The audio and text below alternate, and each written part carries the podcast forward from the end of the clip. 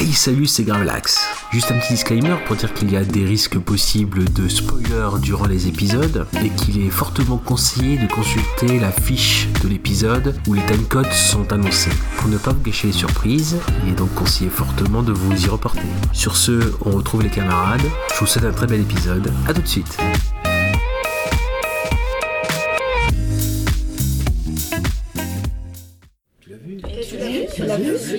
l'as vu Tu l'as vu Tu l'as vu Et celui-là, tu l'as vu Ouais, tu l'as vu celui-là. Ah mais tu l'as vu Eh, tu l'as vu Tu l'as vu Alors, tu l'as vu Hey, tu l'as vu Et celui-là, tu l'as vu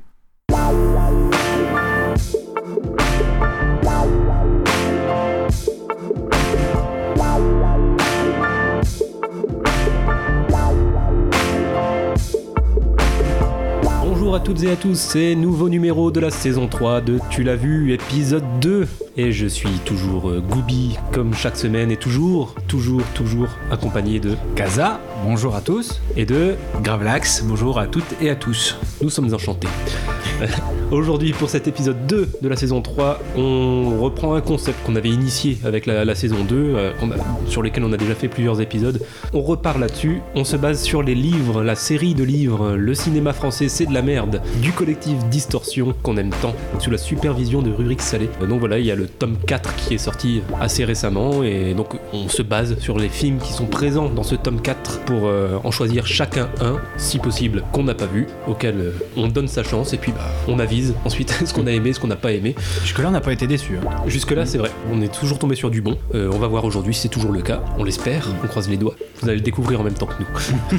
Allez, on lance les hostilités tout de suite. Bah, le traditionnel tirage au sort 1, 2, 3, Tu veux en placer une euh, Gravelax peut-être Non, on perd pas de temps. On, y va. on y va. On fait des conclusions longues mais des intros courtes. Exactement. Bonjour à table. Allez.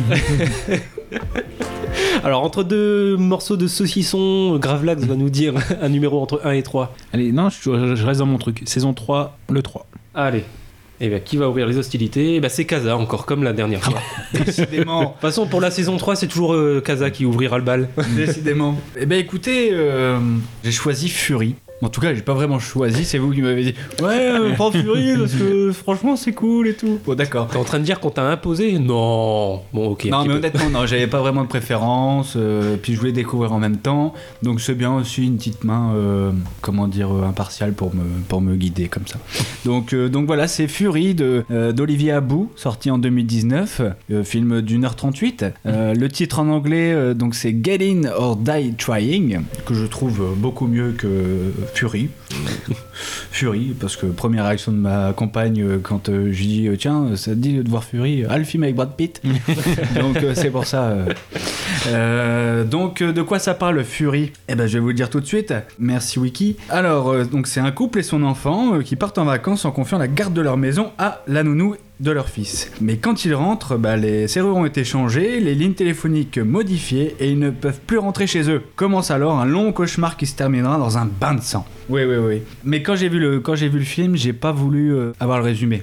J'ai vraiment euh, tenu à ce que j'en sache le moins possible parce que c'est le genre de film, je pense que pour le découvrir et surtout quand, par contre, j'ai vu que c'était moins de 16 ans, que c'était euh, dans, le- dans le genre dans lequel ils sont enregistrés, je me suis dit, vaut mieux ne rien savoir, comme ça au moins t'es bien choqué, enfin tu ressens euh, pleinement les émotions. Donc allez hop, hein, j'ai fait play et puis donc c'est parti. Et donc il y a- y, y déjà une certaine ambiance malaisante qui s'installe tout de suite avec le déjà avec la musique qui est très particulière, mais en même temps euh, très belle. Clément Terry, Terry. Donc déjà la musique est assez, euh, assez, assez jolie et, et elle est assez présente dans le film en fait. Elle a, elle a son rôle à jouer. Euh, après j'ai remarqué également que le film a été tourné dans les Hauts-de-France, euh, du côté de, de, de Lille, Ah oui, donc il y a. Bah, pas loin de Lille. Ouais, bah, c'est une production de Pictanovo, donc oui, pour les Hauts-de-France. Donc il y a Cisoin, du côté de Tourcoing. Il y a Valenciennes. Il y a le camping des Éwaches de, de Marchienne, Douai. Puis après, on voit, oui, le- les services techniques de Pont-Avandin. euh, on est plus dans le bassin minier. Et même à Roubaix, dans euh, l'ENSAT. faut savoir aussi que le film a été tiré d'une histoire vraie. Mais en même temps, quand on connaît l'histoire de base, euh, sachant que c'est une famille qui ne veut pas récu- récupérer sa, sa maison parce qu'elle est squattée, bah on est en plein dans l'actualité. Entre, euh, on a, là, on a connu plein de plein d'actualités comme ça, hein, avec. euh, D'ailleurs, ça a fait beaucoup parler en ce moment. Des, des maisons qui sont squattées, qui peuvent pas être récupérées, et en plus c'est légal en fait. C'est ça qui est, qui est- qui est- qui est le pire. Et là, en fait, justement, on a un film comme ça qui parle de ça, et en plus, un film euh, qui tire vers l'horreur. Bah, c'est, en tout cas, c'est vraiment intéressant. Oui. Alors si tu veux, t'as raison euh, de dire qu'en effet euh, c'est tiré d'un fait divers, donc qui s'est fini autrement, euh, pas, Oui, oui, pas, oui. pas dans, dans le sens. Donc à de, de janvier 2013 en fait. Donc c'est à Lecat, près de Narbonne. Donc c'est l'histoire de euh, Joël et Nadine Lips qui donc pendant trois mois ont vécu cette situation. Donc ils sont en effet euh, partis, c'était prévu, ils avaient un long voyage en Grèce et aux États-Unis et ils avaient leur voisine avec qui ils avaient sympathisé, euh, qui était avec ses, quatre enfants en fait divorcés et son ex-mari en fait payait le loyer durant un moment. Et en fait quand elle s'est recasée, l'ex-mari a dit bah non je ne paye plus. Et donc ce qui fait qu'ils ont commencé à avoir des difficultés financières. Donc en effet ils ont proposé, euh, les voisins ont dit bah voilà nous on le temps que vous vous retourniez, nous on s'en va, on vous, propose euh, voilà juste euh, la, situation. Mais et donc en effet comme dans le film, c'est le fait qu'ils aient signé un papier où ils précisent justement qu'ils prêtent leur maison durant le voyage, que les occupants s'engagent à la quitter à leur retour. C'est ce document-là qui a joué en leur défaveur parce que bah, le juge, comme dans le film aussi, il s'est pas estimé compétent pour statuer sur la valeur du document parce que ça, ça prêtait interprétation. Donc il fallait en effet euh, se prononcer, laisser un temps là-dessus. Le problème c'est que la décision a eu lieu le 24 décembre, qui était aussi durant la trêve hivernale, comme dans le film aussi. Donc euh, ça, posait souci. Alors par contre, euh, c'était beaucoup plus culotté. Enfin, je pense que ceux qui étaient dedans, euh, enfin, la, réalité parfois dépasse la fiction parce qu'ils étaient beaucoup plus cul- culottés. Euh, le nouveau compagnon, il a euh, porté plainte pour violation de domicile.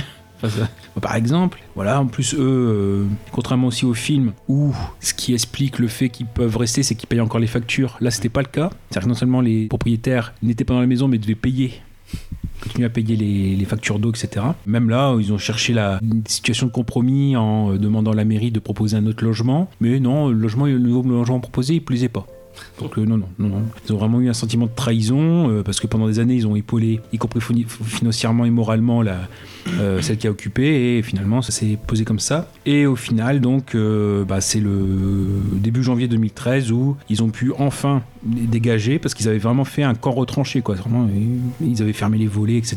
Parce que, bah, que- comme dans le film aussi, à un moment donné où euh, les propriétaires campent devant, quoi, en fait, pour récupérer leur maison. Et donc, euh, bon, ils ont finalement eu un, logement à 200 euros par mois, mais euh, forcément, comme ça a fait la, la presse, ceux qui étaient dans le quartier ont fait une pétition pour qu'ils dégagent aussi. Entre ce la fiction et la réalité, a des- choses qui sont un peu exagérées dans le film, mais en réalité, c'est pas mal non plus. Et par contre, je finis sur ça. Olivier Abou disait qu'en fait, oui, certes, ils se sont inspirés de ce fait divers-là, mais quand ils ont rédigé le scénario, il y avait déjà encore deux ou trois euh, affaires euh, à Garches-les-Gonesse, par exemple, euh, du même acabit. Donc euh, finalement, c'est euh, quelque chose qu'il faut pas euh, minorer. C'est-à-dire qu'en fait, il y a juste un simple changement de serrure et un changement de, nom sur la- les factures EDF pour que euh, on puisse se faire squatter sa maison. Ah, bien sûr, avec un, un, un point de départ où on est basé sur la confiance et finalement euh, ça, ça, ça part mal, ça Mais- tourne mal.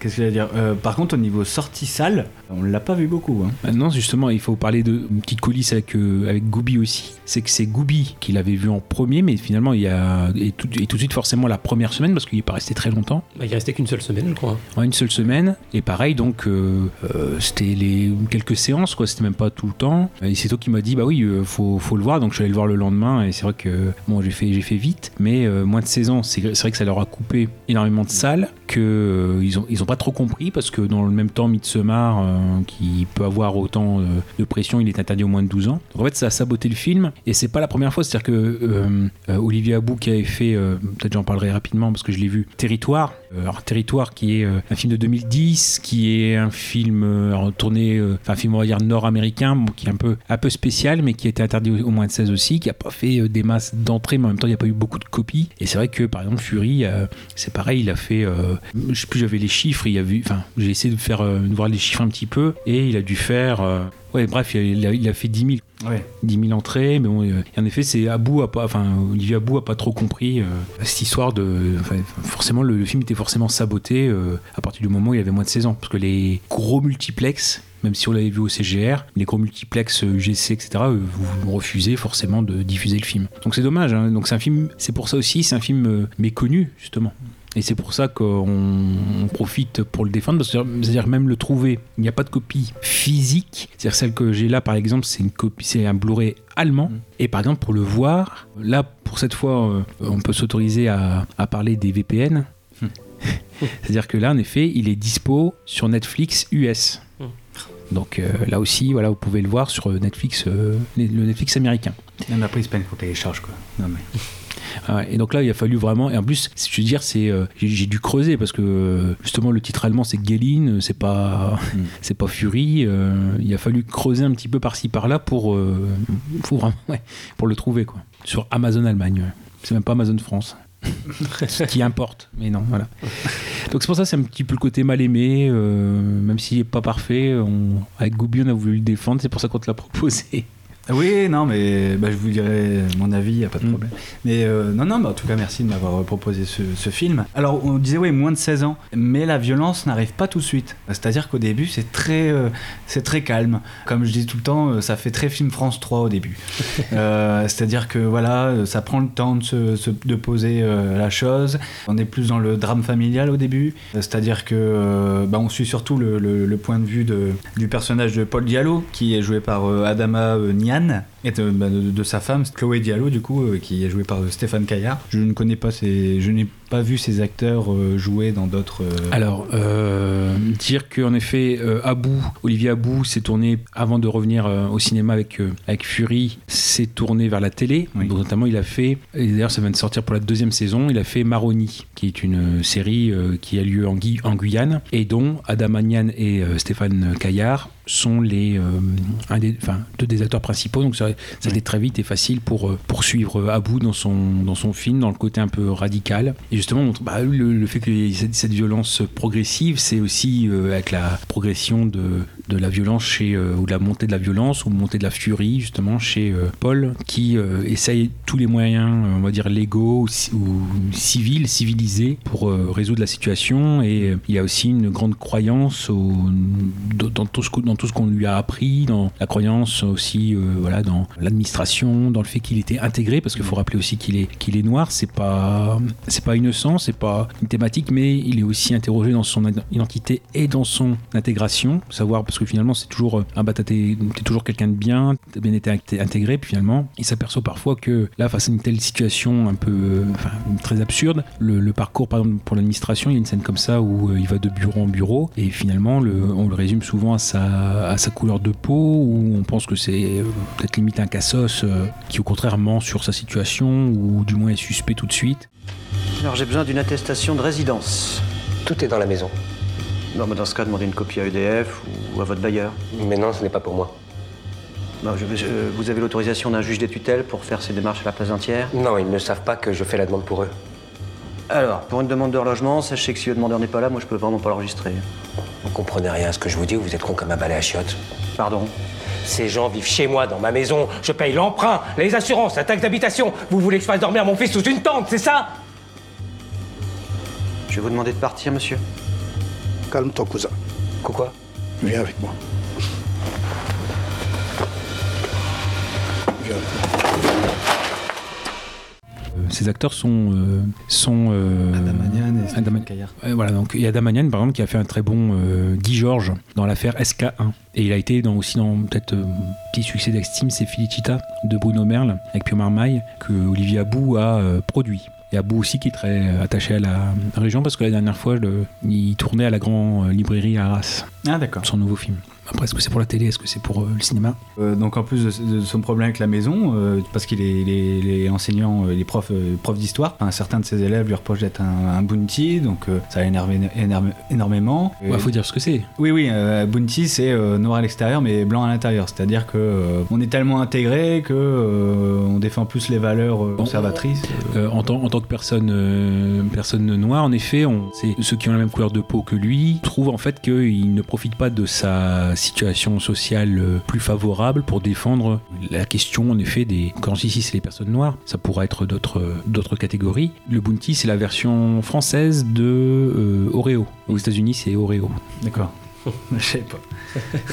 C'est vrai, quand tu y penses, c'est logique. Oui, donc en plus de sa maison, en plus de son rapport avec euh, le fait qu'il soit noir, il y a en plus ses problèmes de, couple, parce que, euh, en fait, euh, petit à petit, il va se rendre compte, euh, enfin, en tout cas, ça, va être un problème euh, interne à lui, il va se rendre compte petit à petit que euh, finalement, il y a peut-être des problèmes de. peut-être un manque de vérité, parce qu'on lui euh, fait plusieurs remarques. euh, sa femme, bon, euh, bon, elle dit qu'elle l'aime, mais au final, elle a jamais très envie de lui. Puis euh, dès qu'elle a l'occasion, elle n'hésite pas euh, de se frotter. Mais non, quand je dis de se frotter, c'est l'expression. hein. Je dis euh, pas physiquement, mais euh, de se frotter à d'autres euh, d'autres hommes. Et c'est plus un jeu de séduction qu'autre chose. Comme tu disais, Gravelax, oui, à chaque fois, c'est le, le gars gentil, peut-être trop gentil. Et, du coup, limite, bah, les gens le, respectent, mais voilà, c'est quelqu'un, même sa femme, elle a besoin un peu plus de, de- piquant. Vu qu'ils sont à la rue, entre guillemets, vont prendre leur petit camping-car et ils vont s'installer, on va dire, dans le camping d'à côté, au Feu Follet d'ailleurs, je me rappelle du, du nom. Et euh, c'est là ils vont faire la rencontre de euh, Mickey. Ouais, du, euh, Mickey, le, le gardien, euh, le gardien du camping, qui est joué par Paul Ami, euh, ou on pourrait dire le Tom Hardy à la française, hein, euh, parce qu'il ressemble beaucoup à Tom Hardy. hein. Ah, puis il Non, est surtout dans ce film-là. Et en plus, il monte en puissance là. Oui. C'est vrai qu'il était dans le dernier voyage. justement. Ouais. Et justement, en plus, dans le dernier voyage, j'ai beaucoup aimé en grande partie. Je trouve que c'est le meilleur acteur du film, en fait. Donc, euh, Mm. ça, je suis content aussi de l'avoir euh, retrouvé. que il m'avait déjà beaucoup plu dans Fury, justement. Et- mais c'est vrai qu'il monte Ah, en vrai puissance. qu'il est. ouais. Et donc il était aussi dans Elle s'en va avec euh, Catherine Deneuve. Là, on, alors on en parle, on sait pas trop ce que ça donne, hein, mais euh, ça sera le 2 juin. Donc Villa Caprice avec euh, Patrick Bruel et Nils Arestrup. Avant ça, il faisait beaucoup de pubs aussi euh, pour il, Lacoste. il était- bah, il était mannequin aussi. Ouais. Déjà un rôle peut-être qui préfigure un petit peu ce qu'il va faire dans Fury, c'est dans Un Français, toujours dans le- la question de l'extrême droite, etc. Donc euh, ouais, lui, il est, il est très dedans. Et euh, l'idée, en effet, c'était euh, de, c'était très compliqué pour euh, Olivier Abou de trouver euh, un acteur pour ce rôle-là parce qu'il fallait quelqu'un de charismatique, un peu mal toxique, ma- mal alpha. La note d'attention, c'était un Tyler Durden. Hmm. De Fight Club et un côté aussi peut-être euh, Max Caddy donc c'est Robert De Niro dans euh, euh, Les nerfs à vif. Et donc il fallait quelqu'un de vénéneux quelqu'un de qui, qui a un style un, voilà, peu un, poison. Il y avait ce, ce côté là aussi où il fait la mauvaise conscience de peu à peu de, Paul. Donc le côté voilà, il fallait que ce soit le ça de Paul. Et, donc en fait il est très très animal tout de suite hein, on, le, on le voit. Donc c'est vraiment une grande aussi révélation de, de ce film. Donc de le voir dans un tout petit film mais je pense qu'il va monter de toute façon va monter en puissance Ouais, ouais, c'est sûr. Mais c'est vrai qu'il fait ouais, très euh, Tom Hardy. Ouais, c'est vrai. Et donc oui, bon bah le fameux Tom Hardy à la française, c'est pas une personne très fréquentable, ouais, tu disais euh, Gravelax, parce que c'était, euh, bah voilà, il sort de prison, c'est ce qu'il dit, il, dit, il dit- il a plaqué sa femme parce qu'elle elle l'a trompé. Au final, on va savoir qu'au final, euh, il a été condamné pour coups et violence sur, sur elle. Là, il va rencontrer par hasard euh, le père de famille, on va dire, qui est en plein désespoir. Au départ, euh, il va le soutenir et puis petit à petit, euh, va lui in- inculquer des idées, comme quoi, voilà, euh, des fois, ça sert à rien d'être gentil, il faut peut-être euh, être un petit peu plus euh, violent dans la vie pour arriver à ses fins, que ça soit par rapport à sa maison, mais aussi par rapport à sa femme, être un peu plus sauvage. D'ailleurs, on va savoir que bah, sa femme a eu une aventure avec cet- homme-là, hein, quand ils étaient au lycée, et en plus de ça, bon, il y a encore un petit jeu de séduction entre les deux. Ça va encore plus énerver le, père de famille. En fait, c'est ouais, ça, c'est que des petites touches comme ça qui vont se rajouter à chaque fois et qui fait que, euh, en fait, c'est la cocotte minute là. On entend. Au début, c'est tout doucement, puis euh, qui monte, qui monte, qui monte, qui monte, et à la fin, bon voilà, ça, ça explose. Et c'est exactement euh, dans ce schéma-là que, le- que le film avance. Donc la violence n'arrive pas tout de suite, elle arrive tout doucement. Et ensuite, oui, voilà, le, le- le père de famille tout gentil va commencer à intégrer l'univers de, de ce personnage pas fréquentable. Donc il va faire la rencontre d'autres personnages dans son entourage qui va pas être non plus très fréquentable et euh, ça va boire, ça va fumer, etc. Et puis euh, petit à petit, euh, ben, au bout d'un moment, ça va trop loin pour lui, pour le, le mari, qui perd pied en fait parce qu'il se rend compte que bah, il va perdre sa femme, euh, il va finalement, il va peut-être tout perdre. Euh, et jusqu'au bout, on se dit ah, peut-être qu'il va voilà, il va craquer, et donc du coup, va finir dans la violence et euh, attaquer violemment bah, le, le- le couple qui se trouve dans la maison. D'ailleurs, il faut dire que les squattés, comment dire, la femme est enceinte. Oui, faut oui, préciser parce que bon, voilà, au bout d'un moment, par un excès de violence, il va euh, foncer dans le jardin, euh, défoncer la barrière et, et foncer dans le jardin pour camper devant. Donc voilà, par provocation, donc ça va commencer à chauffer. Et puis petit à petit, de l'autre côté, euh, comme je disais, il va se rendre compte que ça va trop loin euh, du côté de Tom Hardy là. Paul Ami Paul Ami, ouais, Paul Ami, ouais, pardon. et donc, euh, donc voilà, il va dire stop.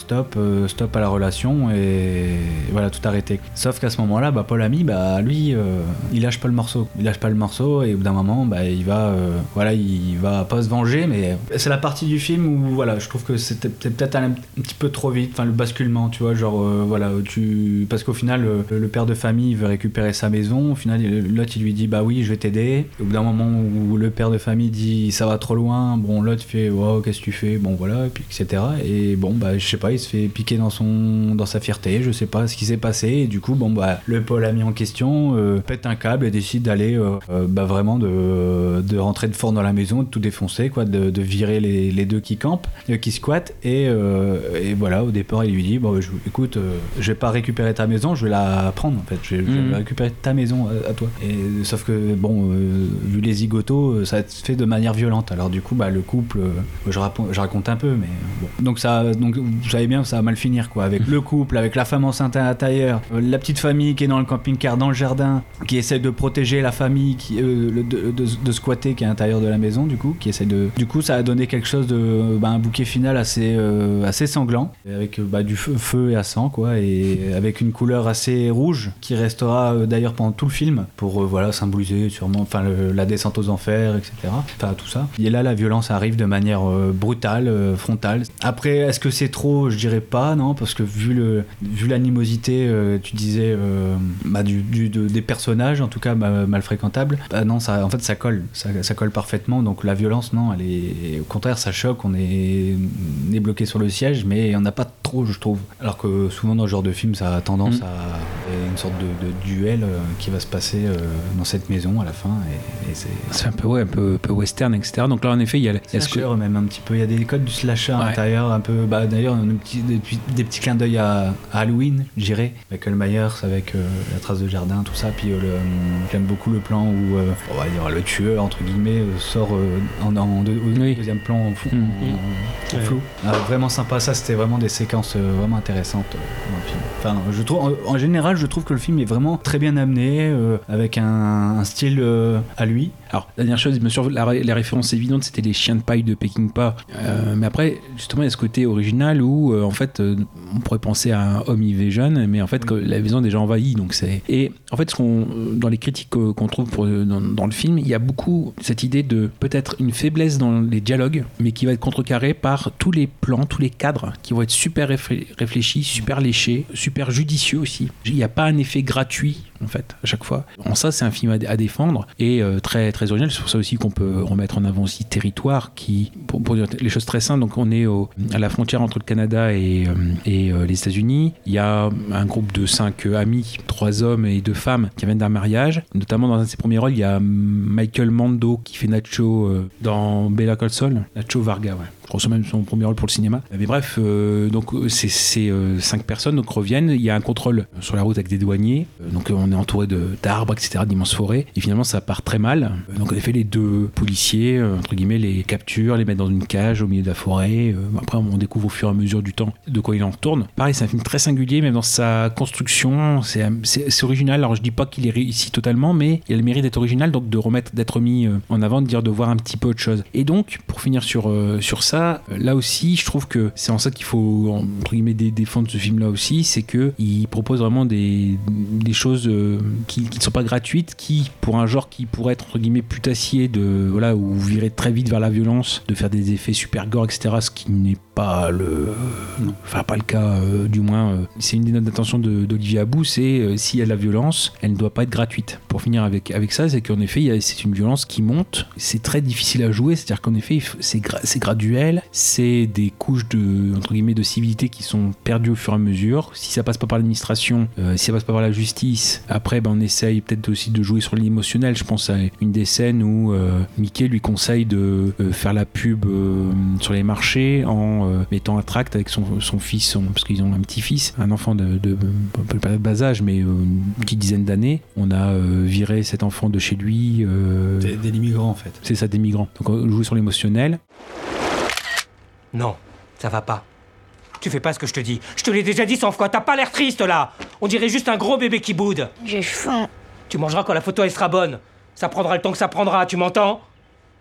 Elle est où, maman C'est pas compliqué, pense à quelque chose de triste. Je sais pas, moi. Maman, elle en a marre de toi, elle te supporte plus, tu comprends pas? C'est pas vrai Si, c'est vrai. Moi aussi, j'en ai ras-le-bol. Alors tu fais ce que je te dis? Aidez Louis Cet homme ne sait plus vers qui se tourner Madame, s'il vous plaît. Monsieur, solidarité. Cet homme ne sait plus qui appeler au secours Ni la mairie, ni la justice ne répondent à son appel On n'a pas le droit de lui tourner le dos Solidarité Solidarité avec les immigrés Eh oh, Solidarité avec les immigrés, monsieur dame Qu'est-ce que tu racontes? Je suis pas immigré. Laisse-le faire, ça marche plus comme ça aujourd'hui. T'inquiète, tu vas voir. Solidarité avec les immigrés, monsieur dame Et donc en effet, bah, d'ailleurs, c'est ce qui va le faire euh, lui amener une critique de la part de ses amis, de son cercle vraiment euh, important, disant bah, c'est honteux que tu fait ça, etc. ça- donc ça, ça l'écarte de lui-même. Donc en effet, c'est la descente, euh, c'est la chute. Et en fait, c'est comment est-ce que, bah, en enlevant les différentes couches de sociabilité, on arrive à la vraie violence, à la violence à faire de peau. C'est une, une violence de toute façon qu'il fuit durant tout le film. Mais en fait, c'est ce dont on s'aperçoit, c'est que il, peut retrouver l'équilibre et effectuer toutes ses reconquêtes, comme tu as dit, son identité, sa femme, etc., que en se confrontant à sa violence. Après, bah, à quel prix euh, dire, il aurait pu. Enfin, je sais pas si, on- si c'est un gros suspense, quoi, mais il aurait pu sortir perdant en, en perdant la vie tout simplement de, de ce duel, etc. Mais c'est c'est comme ça qu'il pourrait. euh, de toute façon, le, le, dire le générique de fin, parce qu'il y a, il est, il est en image. C'est bon, alors, ça ça peut sembler un peu grossier comme allégorie ou comme métaphore, mais euh, c'est- voilà, entre guillemets, la- la- la- les reconquêtes n'étaient qu'à ce prix-là en fait. Et donc jusque-là, c'est aussi dans, le film. Au départ, on est avec lui. Après, on se dit, bah vraiment, il essaie vraiment d'échapper à tout prix euh, à toute forme de, violence ou de confrontation. Et on le perd, et puis après, on le recomprend, etc. Et surtout, il y a des ruptures de ton. C'est-à-dire qu'il y a quelque chose de très, très fin où, parmi l'entourage notamment de Mickey, il y a un qui s'appelle Frank, qui est joué par Heidi le Duc, qui était dans Problemos, qui reprend limite son personnage. Et c'est-à-dire qu'il y a des, ruptures de ton où, au départ, c'est quelqu'un de sympathique ou de rigolard, bon, même si c'est pas. là, plus, on est plus du côté de Patrick Sébastien, quoi, mais. Et qui peut très vite switcher vers de la violence euh, hardcore, entre guillemets. Donc, euh, c'est aussi cette, euh, ce- ce- cette navigation, bah, c'est ce qui va faire justement, par exemple, que Mickey va se retourner contre Paul, c'est peut-être le côté bah, j'ai essayé de te remettre sur les rails, t'as refusé mon aide, maintenant c'est tout. C'est un, peu, c'est un peu ça aussi qui peut justifier. en grande partie euh, ce, final. Mais bon, encore une fois, c'est ce côté où, euh, d'ailleurs, c'est une des philosophies du cinéma français, c'est pas de la merde, c'est de remettre en avant aussi des films qui n'ont pas forcément eu euh, l'exposition qu'ils auraient dû ou pour pas qu'ils tombent dans l'oubli. Bah non, justement, Fury, malgré ses défauts, parce que voilà, parfois c'est des, dialogues un peu pas, simplistes, c'est pas, pas ça l'histoire, mais qui sont toujours sur le fil, donc parfois c'est difficile pour les, acteurs à défendre ou il faut vraiment, euh, derrière des phrases simples, parfois il y a plusieurs émotions qui sont derrière. Donc non, non, c'est c'est bien foutu pour un, un film, euh, en effet, qui avait des ambitions. On lui a un peu coupé les ailes quand même. Même aujourd'hui, pour le voir, c'est c'est un parcours aussi. C'est un de nos credos si on peut remettre en avant des films euh, voilà, qui... Ça, c'est vrai, pour le coup, c'est vraiment un des films que je suis le plus fier d'avoir vu en salle. Parce que justement, il a tellement été peu de monde qui a eu la, la chance de le voir en salle. que Très très content de l'avoir vu. C'est pas le meilleur film que j'ai vu en salle, mais c'est un de, un de ceux pour lesquels je suis le plus fier. Ouais, tu peux. ouais. Non, mais ouais, c'est ça qui est, qui est pas mal, c'est parce qu'au début, ça commence comme un film Fran- euh, France 3 Ouais. et ça finit comme un film Mad Movies, quoi, vraiment. euh, et le, le- le changement de ton se fait euh, vraiment tellement progressivement, mais avec beaucoup de délicatesse et tout ça, qui est. tellement. En fait, c'est bien amené, alors que ça pourrait vite tomber dans la démesure et quelque chose d'assez rapide, de raccourci, alors que là, non, c'est vraiment comme il faut. Non, non, non, c'est super bien. Il y a beaucoup de style, il y a même un petit passage, les petits passages sensoriels, quand il est notamment dans un état euh, second, euh, avec bah, juste encore la couleur rouge. C'est vraiment très beau. C'est une fin en rouge et noir, comme diraient certains artistes. Ouais, ouais, ouais, ouais. Bah, la une caméra. euh, D'ailleurs, ça me faisait penser un petit peu à, comment ça, à Gaspard Noé. Ouais. Euh, Gaspard Noé avec euh, Climax ou euh, dans Irréversible. Il y a un petit côté où la caméra tourne, virevolte euh, avec une couleur rouge, puis un peu de violence un peu partout. On retrouvait ça. Non, puis après, oui, la fin, après, ça, rappelle beaucoup voilà, des films comme American Nightmare. Enfin, dans le style, hein, dans le style. Après, bon, voilà, c'est aussi les brigands, on va dire, avec la tête de cochon, des choses comme ça, euh, en rigolant. Enfin, il y a beaucoup de, ça aussi. Et oui, je disais, on a aussi un petit côté slasher vers la fin où il y a vraiment le duel entre la personne vraiment costaud en plus physiquement. Enfin, on sent qu'il y a beaucoup de Michael Myers dedans. Mais non, pour un film français, non. euh, puis même, à chaque fois, on dit pour un film français, mais non, là même, non. Pour un film, euh, vraiment, euh, très bien, très bien. Parce que euh, les Américains auraient euh, tendance, bah, comme American Nightmare ou d'autres films, à toujours tendance à partir de trop, euh, bah, trop dans l'excès et perdre la nature du truc. Par contre, oui, c'est le générique de fin. je- Bon. Je m'en souviens pas perso, donc. euh, Ah bon? Ouais. Donc, Ça, ça fait deux fois que vous parlez du générique de fin, j'ai essayé de me rappeler, mais je me souviens Bah, c'est- pas. ils refont, ils refont l'amour. Ah, mais oui, putain. Ah oui, bah si, oui, mais C'est non, vous les le dites. débats, ouais. euh, y a Ouais, pas de musique d'ailleurs, hein, je crois que c'est juste euh, les. Ouais. Autant ça se passe pendant le film, donc tu te dis, bon bah voilà, ça fait évoluer l'histoire, il y a pas de problème. Autant vers la fin, tu restes pendant tout le générique, ça fait plus voyeuriste et plus. euh, Ouais, c'est vrai. Je suis pas convaincu de la fin, quoi. Voilà, Ouais. pas de- du générique de fin, mais bon, c'est un détail. Ouais. Mais bon, après, je comprends, oui, je comprends l'image, quoi, le, le fait qu'il retrouve sa virilité et tout ça. non, non, mais en tout cas, super film, donc euh, merci de me l'avoir euh, conseillé. Imposé. Oui, oui, non, mais bon, dans tous les cas, je l'aurais, je l'aurais vu. Et d'ailleurs, euh, j'ai quelque chose à vous proposer. C'est parce que dans ces cas-là, bon, bah voilà, euh, je regarde euh, certains films avec, avec ma compagne et qu'on va surnommer ici le Bulldog, hein, parce que bon, je vous rappelle que pour Salo, et on, en- on avait enchaîné Salo et. Le diable Non, non, non, c'était Cannibal Holocaust. Holocaust. On avait enchaîné, enchaîné Salo et Cannibal Holocaust, donc bon, c'était pas Oui Oui et Peter Pan, hein, comme on dit. Mais voilà, la réaction c'était euh, ouais. donc euh, voilà, on voit le, on voit le, le morceau quoi. hein. Et donc, euh, donc justement, je me suis dit bon bah voilà, un petit film qui a prétention d'être euh, moins de 16 ans et d'être un peu violent. Je me suis dit bon bah on va voir, euh, on va voir sa réaction et donc euh, et donc voilà, j'ai pas été déçu. Donc euh, je me je propose euh, de, de, de- de vous lire ce qu'elle a, ce qu'elle m'a dit. Alors elle m'a dit quel déchaînement de violence à la fin. Le perroquet, je m'y fais pas. oui, c'est vrai. Non, non, elle m'a dit, franchement, ouais, j'ai pas compris la violence. Hein, euh, le perroquet, franchement, euh, bah, en fait, à, à mon avis, elle a, par- tout est passé, tu vois. Tout est passé, genre euh, vraiment, euh, bah, tout le délire avec l'aspirateur, euh, tout ça, c'est passé pour elle. Les personnes qui, qui brûlent, tout ça, il y a pas de problème. hein. Par contre, le perroquet, s'est pas passé. Ça, c'est pas passé. Et donc, il y a ça. Et puis surtout, ce qui l'a vraiment, vraiment embêté pendant le film, par contre, elle a, elle a, elle a vraiment apprécié, hein, mais, euh, mais par contre, ce qui l'a vraiment embêté, c'est les tatouages. Parce qu'elle dit les tatouages Malabar, là, j'en peux plus. C'était super mal fait. hein. Elle dit c'est les, c'est les pires tatouages que j'ai vus au cinéma. Vraiment, euh, ça brille, euh, ça brille, c'est plein de couleurs, ça pue le faux.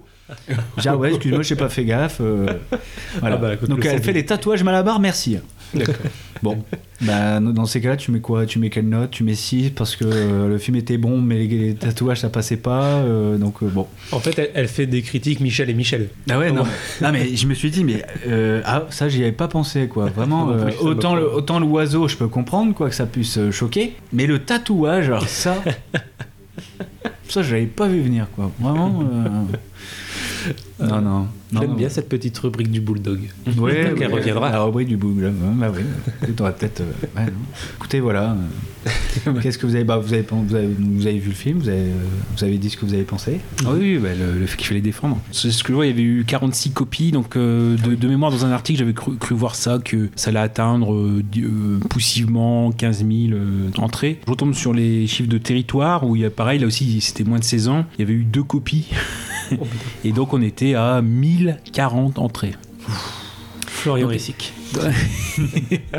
Et donc justement c'est ce qui c'est ce qui freine un peu à bout et qui va le faire tourner vers la télé parce que de mémoire il a le projet de une série donc il va proposer à Arte Arte qui diffuse aussi Maroni sur des alors peut-être un couple ou des sales killers en fait euh, des années 60 à nos jours quelque chose comme ça donc euh, où euh, justement les excès il peut se les permettre à la télé euh, Ouais. il sera vu voilà enfin il peut se les permettre au cinéma mais on lui met des bâtons dans les roues Mais je pense que les moins de 16 ans, euh, c'est justifié par. euh, pas forcément pour les scènes de violence, tu vois, mais limite pour le générique de fin. oh On a, on a quand même. Non, attends, on a quand même du sexe explicite dedans. ouais enfin Explicite, euh, bon. Tu vois, non non. tu vois pas grand chose non plus. Ah, Il y a de la nudité. Un petit peu, mais tu vois pas grand chose. Tu vois quoi Tu vois une paire de seins, c'est tout. Oui, mais il y a des- Non, mais voilà, je me mets à 16 ans, la- pour voilà, par rapport à, par exemple, tu vas me dire euh, Midsommar, euh, c'était ça aussi. Mais bon, il y a quand même. euh, moins de 16 ans, euh, méritait un petit peu quand même. Ouais. Pour les scènes de violence, oui. Mais Oui. pas pour la scène finale. Je trouve pas. Après, il y a des gros plans. oui, il y a des gros plans dans ce film-là qui sont vraiment insoutenables. Ouais moi je vois enfin L'aspirateur. euh, Aspirateur, mais ce qui, ce qui vient avant, c'est-à-dire que le. euh, ah, bon, là, peut-être on. Enfin, je vais pas dire on, ouais, on spoil quand même, mais euh, moi, c'est le. Un des moments que je revois le plus, c'est justement, c'est le moment où ils investissent la maison, où Paul essaye d'aller dehors pour les calmer ou parlementer, qui a le squatter, alors qui est supposé être. enfin, il est un peu plus grand, d'ailleurs, c'est pour ça que Paul, voilà, est dominé quand, à travers la grille, quand euh, ils viennent récupérer leur maison ou essayer de parlementer, il y a, euh, limite, il n'y a pas de discussion parce que l'autre est plus grand et domine. Et là, justement, le grand, il se trouve face à, à Mickey, il lui met un coup de poing, euh, enfin, ouais, euh, Bonne baigne, quoi. une bonne baigne, etc. Et puis Mickey, hop, euh, lui met un coup de boule et, euh, et le massacre. Et après, le fout justement dans, dans Sac aspirateur. sac aspirateur, etc. Donc oui, c'est à la limite ça, c'est le déchaînement de violence, rien que ça. C'est là où on voit que euh, quelqu'un qui est euh, supposé être plus fort que Paul, bah, il se fait démonter. Euh, Il y a- il y a aussi un truc un petit peu psychologique qui joue sur le spectateur, euh, disant bah voilà, le des remparts, et bah, il part tout de suite. Quoi. En fait, il se fait déga- dégager euh, rapidement. Et que tout va reposer sur Paul. euh. Puis le fait que ça soit une femme enceinte, à mon avis, ça joue beaucoup aussi dans le, le jugement euh, d'interdiction. Ah oui. Mm. Ouais, c'est sûr. Parce qu'elle prend cher. hein. Donc, euh, Mais c'est jamais gratuit, oui. Ah, c'est jamais gratuit. vrai. C'est vrai. Le perroquet, par contre. alors, mais oui, ouais, mais alors moi je le sentais venir ce truc. je voyais la cage, je dis, bah, ils vont le bouffer. Ils vont le bouffer ou il va cramer. Voilà. Voilà. Est-ce qu'on peut parler de scène préférée Oui, oui, bah, oui, alors, euh, bah, Goubi, vas-y, dis. Ah, euh, bah moi c'est, euh, on va dire, forcément tout le massacre final entre guillemets. Mais ce qui m'a peut-être plus marqué, c'est ouais, les, les tenues de tous ces détraqués. Ça m'a fait surtout penser, euh, je pense que c'est la référence principale pour les tenues à Saw, Oui. la, la femme cochon forcément. Mm. Donc euh, c'est peut-être peut-être plus ça qui m'a marqué. C'est bien avec toutes les scènes choquantes qu'il y a dedans. C'est bizarre que ce soit plus les tenues qui me marquent, mais je, je revois plus les, ouais, les, les tenues de ces espèces de sectes bizarres là. Je sais pas si on peut appeler ça une secte, mais bon, c'est fou. Donc euh, le, le- ouais, le moment où, où ils arrivent à la maison dans leur tenue, je revois encore le plan euh, où on les voit arriver. Ouais, c'est à partir de là, toute cette scène-là, la scène d'invasion en fait. On va, dire, on va appeler Ah, ça c'est comme ça, vrai, la scène c'est vrai que cette celle-là, euh, enfin, le film décolle d'un coup, quoi. Ouais, Là, c'est- on est, on est vraiment plein dedans, quoi. Et ça. tout le suspense du, du film euh, est à son apothéose à ce moment-là. Mm, mm. Toi, Grablax, alors? Alors il y a ouais, forcément la scène, la scène finale. Il y a en fait toutes les petites scènes en fait où on voit le l'idéologie de, enfin on voit l'idéologie de, de, de Mickey et de son groupe. Et limite, il va il va s'en défendre. Et il a raison certainement parce que c'est- ça a été écrit avant. Mais euh, on a parfois euh, pensé que Fury ou quand on lui demande à Olivier Abou, ah oui parce que c'est pas un film un peu gilet jaune où euh, justement bah là, euh, toutes les frustrations du groupe de, Mickey etc et on voit limite on a parfois des discours un petit peu quand euh, au départ il essaie de sympathiser avec Paul on a des discours un petit peu les, grandes gueules. C'est Franck aussi enfin le Franck le, copain de Mickey qui lui dit également. C'est voilà n'importe où ailleurs tu aurais récupéré ta maison. Là t'es en France où t'as pas le droit de tirer sur ceux qui braquent ta boutique. Le, le côté aussi symbolique c'est la scène en effet de la fête et la scène de la cabine téléphonique mouille-toi.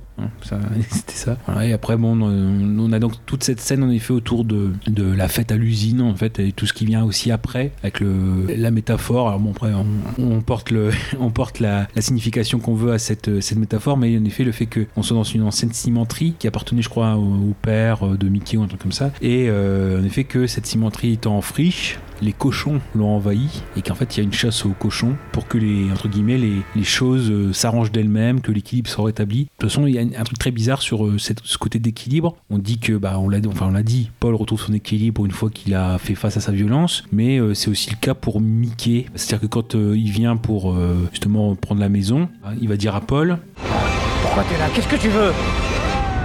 Ta baraque. J'ai déjà eu ta femme. Maintenant, je vais prendre ta baraque. Comme t'es pas capable de le faire toi-même, je suis venu rétablir l'équilibre cosmique Donc, ouais, c'est des questions d'équilibre, quoi. Enfin, ch- chaque, euh, chaque personnage va avoir son équilibre propre.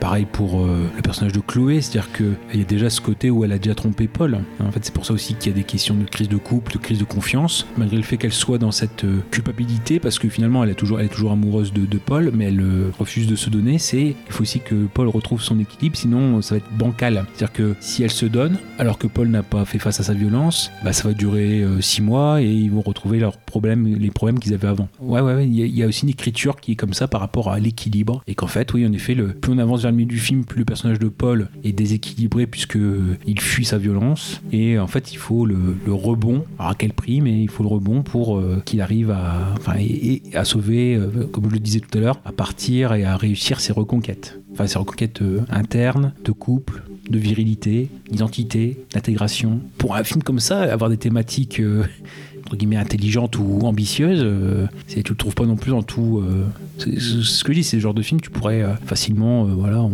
on est là pour mettre de la barbaque et puis c'est tout. Non, non, il y a, y a y a de l'ambition. C'est vrai. Donc moi c'est pareil, j'avais bien aimé donc toute la scène finale, notamment un plan où, où le personnage, le, le père de famille sort pour aller récupérer le, le squatter. Et là on a donc donc là c'est filmé en contre-plongée et on a donc au premier plan bah, le père de famille et derrière en, flou sur le toit on voit un des bah, des brigands. Euh, ce plan était vraiment euh, bien fait, enfin vraiment on aurait dit film américain, c'était la même quoi, mais vraiment c'était tellement bien filmé parce qu'on sentait que vraiment le- la menace était, on sentait que la menace était dehors, mais là c'était vraiment bien euh, représenté de manière euh, figurative. Mais il y a surtout une scène où c'est euh, là où on sent vraiment la bascule totale, c'est quand le, le- le père de famille euh, fait craquer son, son fils, Oui. fait craquer son fils pour bah, pour l'affiche après pour Qui l'air malheureux. Ouais, il le rend malheureux, sauf qu'il y va. Enfin, il veut vraiment faire pleurer son, son gosse et le faire traumatiser. Et en fait, le- la caméra est fixée sur le, sur le fils uniquement. Et on entend voix off euh, le, père euh, bah, le crier dessus. C'est là, à ce moment-là, on voit euh, le fils joue bien aussi. Parce qu'on le voit vraiment craquer en direct. Donc, euh, en même temps, s'il s'en est pris plein la figure. euh, Donc, c'est pour ça, l'acteur l'acteur principal, le, père de famille, joue super bien. Bah, même, je trouve qu'ils ils jouent tous bien dans le film. Donc, euh, ça aussi, c'est rare. Il y a souvent quelqu'un qui dénote. Mais là, non, honnêtement, euh, ils sont tous bons. Donc, euh, ouais, ouais, cette scène-là, euh, ça symbolise euh, vraiment le casting parce que, enfin, le, le talent de jeu de, de tout le casting. Parce que même le, même le fils, souvent, euh, bah, le petit rôle qui parle à peine, euh, qui est effacé, joue super bien. Et là, c'est un, face-à-face entre le père, euh, c'est une révélation d'acteur à ce moment-là, c'est un talent d'acteur à ce moment-là. Et en face, il y a le, le- bah, limite le figurant, le fils, qui joue aussi également bien. Donc euh, ça symbolise vraiment le, le casting parfait et le, le talent général de, de tout le monde. On sent que tout le monde est impliqué dans le projet en tout cas. Voilà, c'était le la phrase finale. Alors, Gobi, à quel tour? Bon alors, euh, chers auditeurs, on vous précise, si jamais vous entendez des rototos d'un coup, c'est normal, c'est parce que vous vous en rendez pas compte, mais on a fait une petite pause manger, parce que parler de furie et de barbac, euh, ça nous a donné faim. Donc là, on digère. Alors, euh, on va digérer en parlant de quel film? Ben, du coup, c'est à Casa de dire euh, un ou deux. Eh ben deux. Eh ben, toujours, hein, toujours. Toujours. Est-ce qu'un jour il nous surprendra? Je ne pense pas. bon allez, pour la peine, je me fous de sa gueule, mais c'est de mon film dont on va parler, c'est à mon Allez. tour. Là, c'est parti pour la sieste. Non, Ah, tu, tu veux attaquer Moi aussi, je vais t'attaquer? Ouais, monsieur, il essaie de m'attaquer, il a même pas vu le film dont Ouais, je vais et parler. pour- Et pour la peine, il n'a même pas vu ton film. Voilà. Ah, bah, j'ai vu le résumé, je me suis déjà endormi. ouais. oh, ça cherche la merde Parce qu'on a une grosse tête d'un coup. Parle pour toi. Bon, euh, donc on va parler donc d'un autre film français. Forcément, c'est le, thème de l'émission en même temps. Donc euh, également de 2019, puisque aujourd'hui on parle que de films de 2019, décidément. Et également dans le Pas-de-Calais. Et voilà, encore dans la Dans région. France. On, on reste chez nous. Euh, de toute façon, on n'a pas le droit avec le confinement, on n'a pas le droit de changer de région. Si, maintenant si. Euh, Donc on va parler de Rebelle, de Alan Mauduit. C'est son premier film solo. Il avait d'abord été co-réalisateur du, du film Vilaine, en- sorti en 2008, et de la série Kaboul Kitchen. Il a aussi été scénariste, notamment pour le film Ares, film de science-fiction français, Oui, euh, sorti en 2016. excellent. Bah, de son, ouais, en fait, de, de celui avec qui il avait réalisé Vilaine, Exactement. Bénès. Que Monsieur Bénès, qui a été réalisateur d'Arès. Donc là, il l'avait juste scénarisé. Donc cette fois-ci, euh, c'est c'est l'inverse. Il a été réalisateur tout seul, donc de Rebelle. Euh, film avec Cécile de France, Audrey Lamy, Yolande Moreau. Rien que ça, un super trio féminin euh, en tête de cette comédie, comédie d'action. Bah, mine de rien, le film a quand même eu un beau petit succès. hein. C'est vrai qu'on en a plus parlé que Fury. Euh, il a fait 900 000 entrées euh, à peu près, que voilà, quasiment un million. C'est honorable pour une comédie française. En tout cas, c'est plutôt pas mal comme score. Euh, le pitch, je vais m'aider d'internet. Quoique non, je peux le faire de tête. Donc, parce que j'ai noté quand même les prénoms, c'est suffisant. C'est juste de ça dont j'avais besoin. Euh, donc, Cécile de France qui joue le rôle de Sandra. Sandra, c'est une ancienne Miss Nord-Pas-de-Calais qui n'a pas vraiment réussi sa carrière par la suite et qui donc revient chez elle dans la région. Elle revient chez sa mère, donc dans, dans le Pas-de-Calais, Boulogne-sur-Mer. Elle revient aussi dans un camping, comme euh, dans Fury où ils sont obligés d'aller au camping aussi. Exactement. On aime bien le camping dans le Nord apparemment. Donc, euh, C'est voilà. parce qu'ils savent que c'est libre souvent euh, toute l'année, donc euh, moi pour les tournages, il n'y a pas de problème quoi. C'est ça. Ça gêne personne. Mais du coup, voilà, cette ancienne Miss Nord-Pas-de-Calais qui, 15 ans après euh, avoir été Miss Nord-Pas-de-Calais, revient donc chez sa mère et euh, bah, pour euh, essayer de se faire un petit peu d'oseille, elle a pas trop le choix, elle prend un petit peu ce qui vient comme boulot. Euh, D'ailleurs, une, une réplique en début de film qui, qui m'a fait plutôt marrer, c'est quand elle va au Pôle emploi et, et qu'elle demande au mec Bon, est-ce que vous pouvez me trouver un boulot là-dedans ou quoi? Et puis que le mec répond Non, mais le, le problème, c'est pas de trouver un boulot qui vous convienne, c'est vous trouvez un boulot tout court.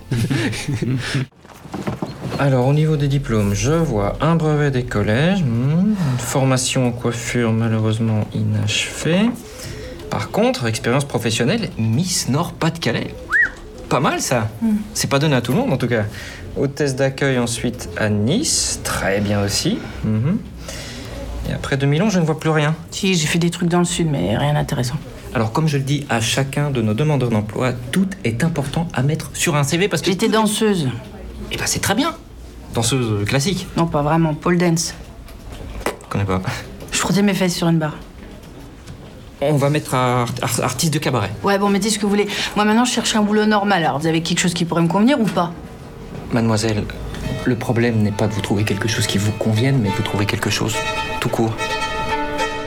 Donc euh, voilà, ça part là-dessus. Et donc elle se retrouve dans une usine euh, où elle se retrouve à mettre en boîte des poissons, dans des boîtes de conserve. Travail à la chaîne, donc pas très plaisant et très très loin de, de ce qu'elle a connu jusque-là. Et donc elle se retrouve collègue donc de Marilyn, jouée par Audrey Lamy, et de Nadine, jouée par Yolande Moreau, donc qui, travaillent déjà, là depuis quelques mois ou quelques années pour ce qui est, de Nadine. Et donc assez rapidement, l'élément perturbateur, ça va être que l'un des mecs qui dirige cette boîte va se retrouver à tenter de violer Sandra, donc Cécile de France, que ça va très mal tourner parce que forcément elle va essayer de se défendre et comme ça se passe au niveau des casiers, qu'ils sont juste tous les deux, elle va claquer la porte du casier sur sa tub. Donc on va littéralement voir le morceau de tub par terre d'ailleurs. Euh, c'est ce qui m'a surpris pour une comédie française que- qu'ils osent montrer un truc comme ça. Ça aurait pu être juste suggéré. Non, non, on voit littéralement une tub par terre. C'est une vraie ou fausse? Je me doutais, je me doutais que ça allait revenir à un moment donné.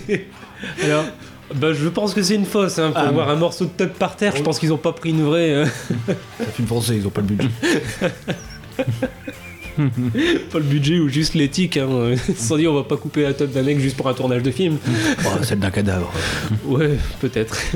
Bon, bref, toujours est-il que le, le mec perd sa tub, qu'il pisse le sang, forcément, et que Sandra, elle va pas appeler les secours, mais qui- arrive comme par hasard à ce moment-là? Eh ben, Nadine et euh, Marilyn, puisque ça s'est passé justement le jour où elles étaient de corvée. euh, c'est les trois, donc, euh, parmi toutes les ouvrières, les trois qui ont dû rester pour nettoyer les machines, pour ça, ce qui explique la, pr- la présence des deux, des deux autres. Elles arrivent, euh, donc. Sur- les lieux du crime, entre guillemets. Le mec est pas mort, en tout cas pas à ce moment-là. Et ils se rendent compte qu'en fait, il, y a, il a avec lui un sac rempli de billets, mais vraiment donc des centaines de milliers d'euros euh, euh, dans le sac en, liasse. Euh, là, le dilemme se pose qu'est-ce qu'on fait? Est-ce qu'on garde la thune? Est-ce qu'on lui rend et on appelle les flics? Est-ce que. voilà, qu'est-ce qu'on fait? Il se trouve que le mec va réussir à s'enfuir pendant qu'elles sont en train de discuter. Sauf que dans sa course, le mec, comme il a oublié de remonter son pantalon tellement il était pressé de partir, et ben il se casse la gueule dans les escaliers, paf, il se claque, il se brise la nuque, il meurt. Et donc bah là, les, trois femmes se retrouvent avec un sac avec des centaines de milliers d'euros dedans. Enfin, la somme n'est pas dite, mais bon, on voit, donc on constate qu'il y a probablement des centaines de milliers d'euros dedans et un cadavre. donc euh, voilà, qu'est-ce qu'elles font? Suspense, on va pas en dire plus. J'arrête là pour le pitch, sinon je balance tout le film. Donc ça c'est pour ce qui est des 20 premières minutes à peu près. À savoir donc que le, le réalisateur Alan Mauduit voulait à la base adapter le roman américain Un petit boulot, donc dans lequel un chômeur accepte de tuer des gens pour de l'argent. Finalement, c'est Michel Blanc qui a obtenu les droits du film en 2015 et donc le, le film qui s'en est suivi avec euh, Romain Duris. Mais du coup, comme le dit le réalisateur lui-même, Rebelle est né du renoncement à ce projet et donc ça, ça peut expliquer les, les similitudes euh, au niveau du, du scénario et du, du, du pitch. C'est quoi ça? La cafetière. Ah non, c'est pas mon estomac. hein. ouais, ouais, je me disais, c'est un peu bizarre, c'est c'est Rototo. C'est mes canaux de la générale qui en font. On fait la version sonore.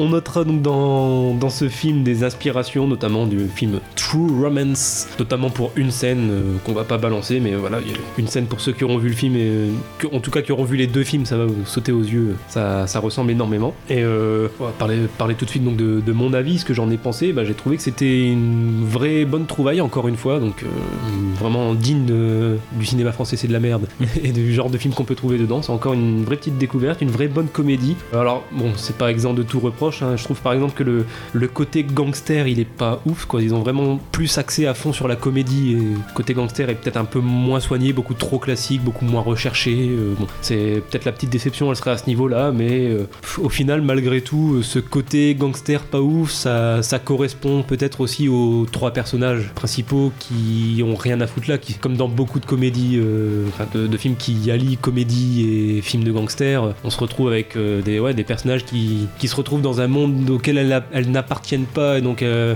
elles se retrouvent un peu là par hasard, et du coup, le fait que le côté gangster soit un peu moins soigné, bon, c'est, ça fait écho peut-être aussi à ça, et donc ça, ça peut se justifier par là en tout cas. À part ça, sinon, l'humour, donc je l'ai trouvé très bon, et notamment, et ça je le dis à chaque fois que je vois un film avec elle, avec Yolande Moreau, mais cette femme, vraiment, je suis, je suis amoureux. C'est un, c'est un coup de foudre artistique. euh, cette femme, à chaque fois que je la vois, elle m'épate. Et Je suis tellement heureux qu'elle ait eu le César cette année. euh, pas pour ce film-là, du coup, mais voilà, qu'elle qu'elle l'ait eu, elle le mérite. Euh, mais, mais vraiment, ouais, quelle actrice formidable. Et donc, encore une fois, bon, je dis pas que tout l'humour du film repose sur elle, mais en tout cas, une, bonne partie. Euh, en tout cas, la plupart de mes scènes préférées, on y reviendra après, sont, sont liées à, elle et sa façon de jouer. Ce qui est cool avec ce film, c'est que ça sort de l'ordinaire en ce qui concerne encore une fois le cinéma français et les comédies françaises. Et, et c'est ça qui est cool, quoi. C'est ça que j'aime, c'est qu'on n'a pas l'habitude de voir ça. C'est plus le genre d'histoire et le genre d'humour qu'on pourrait retrouver dans les comédies britanniques, américaines à la limite. Quelques comédies américaines d'action qui peuvent faire penser un peu à ça.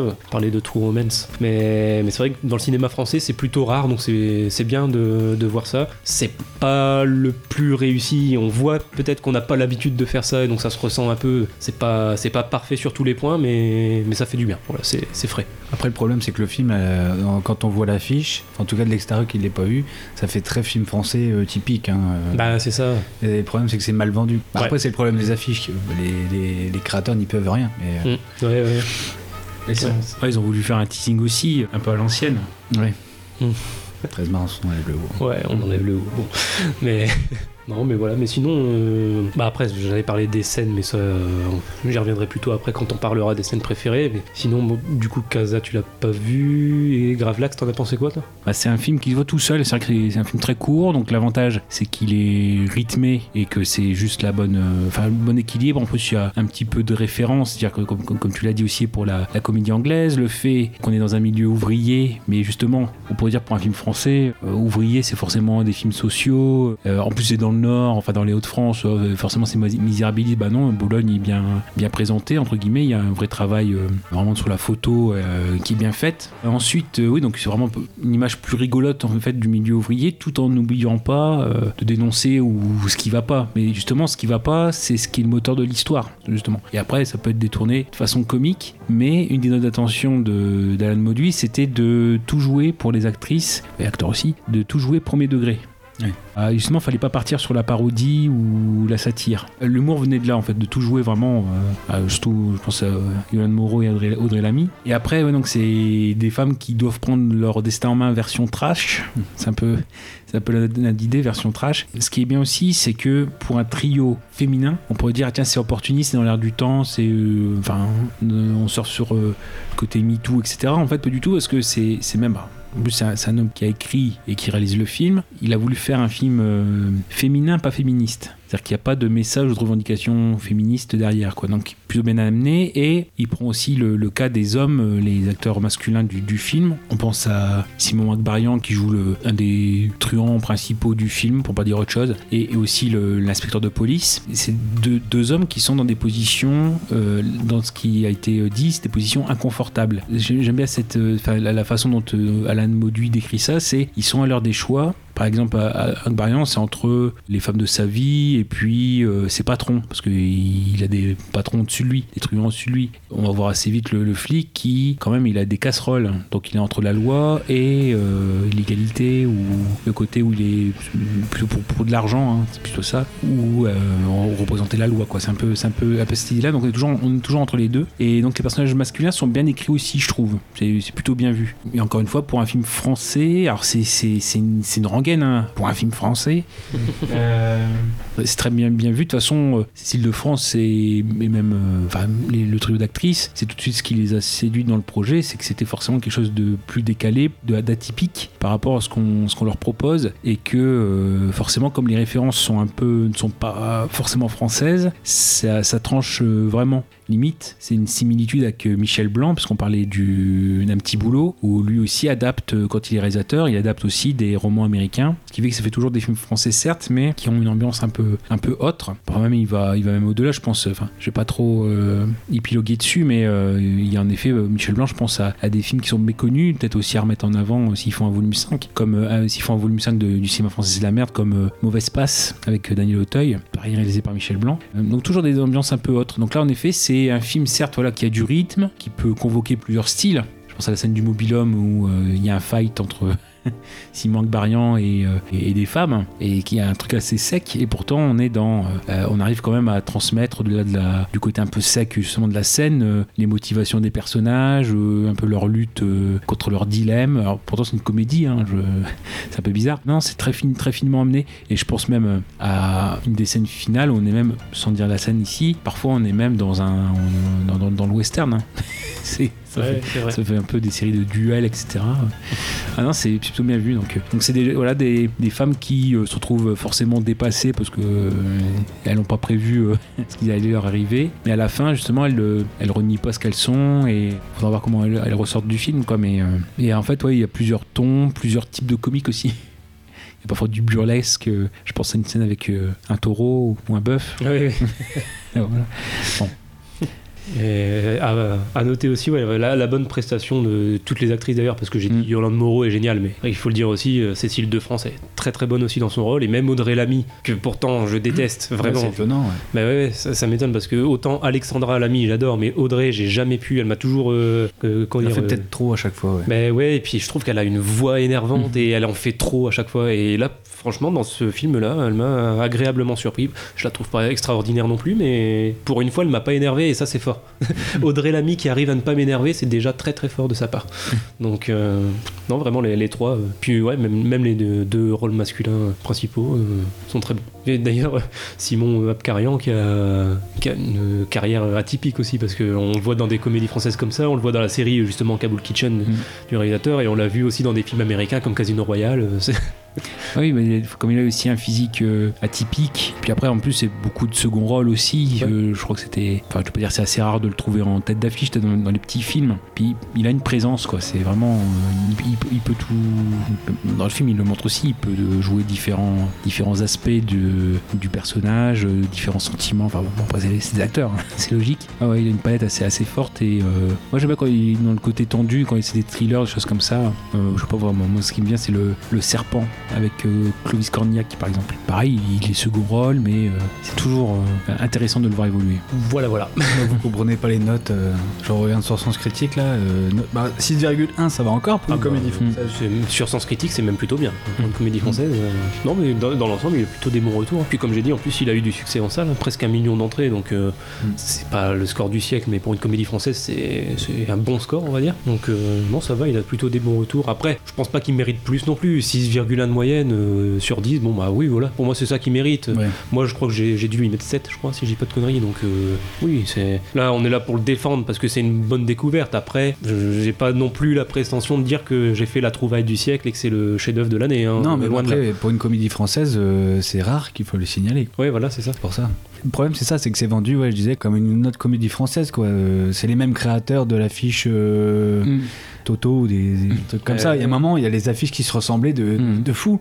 Et ça qui est dommage, c'est du coup, on se dit que bah, ces films sont formatés. Donc certains oui, mais d'autres non. Quoi. Bah, justement, c'est ça, c'est qu'il y a certains- certaines parties où il doit aller un peu plus loin et il y va. Par exemple, quand on parlait de figurer le, le sexe coupé, euh, voilà, c'est par exemple, c'est ce qu'il dit. Il dit voilà, je, enfin, c'est Alan Mauduit qui dit justement, je me, je me serais pas renié en enlevant euh, ce passage-là, par exemple. Et en effet, quand il a à être un peu vulgaire, il l'est. Quand il va- en- donc en fait, il renonce pas et il se lisse pas pour euh, être dans, dans le moule, mais euh, tout en restant dans les, dans les limites du bon goût. C'est fa- familial, hein. bon, par ces passages-là, mais voilà, ça reste. euh, Oui, n'hésitez pas à le regarder en famille, hein, à part une bite sur le sol, il n'y a, pas, Ouais. y a rien de choquant. Non, Vous pouvez le regarder ensemble. Vous fermez juste les yeux de l'enfant pendant 3 secondes à ce moment-là, c'est tout.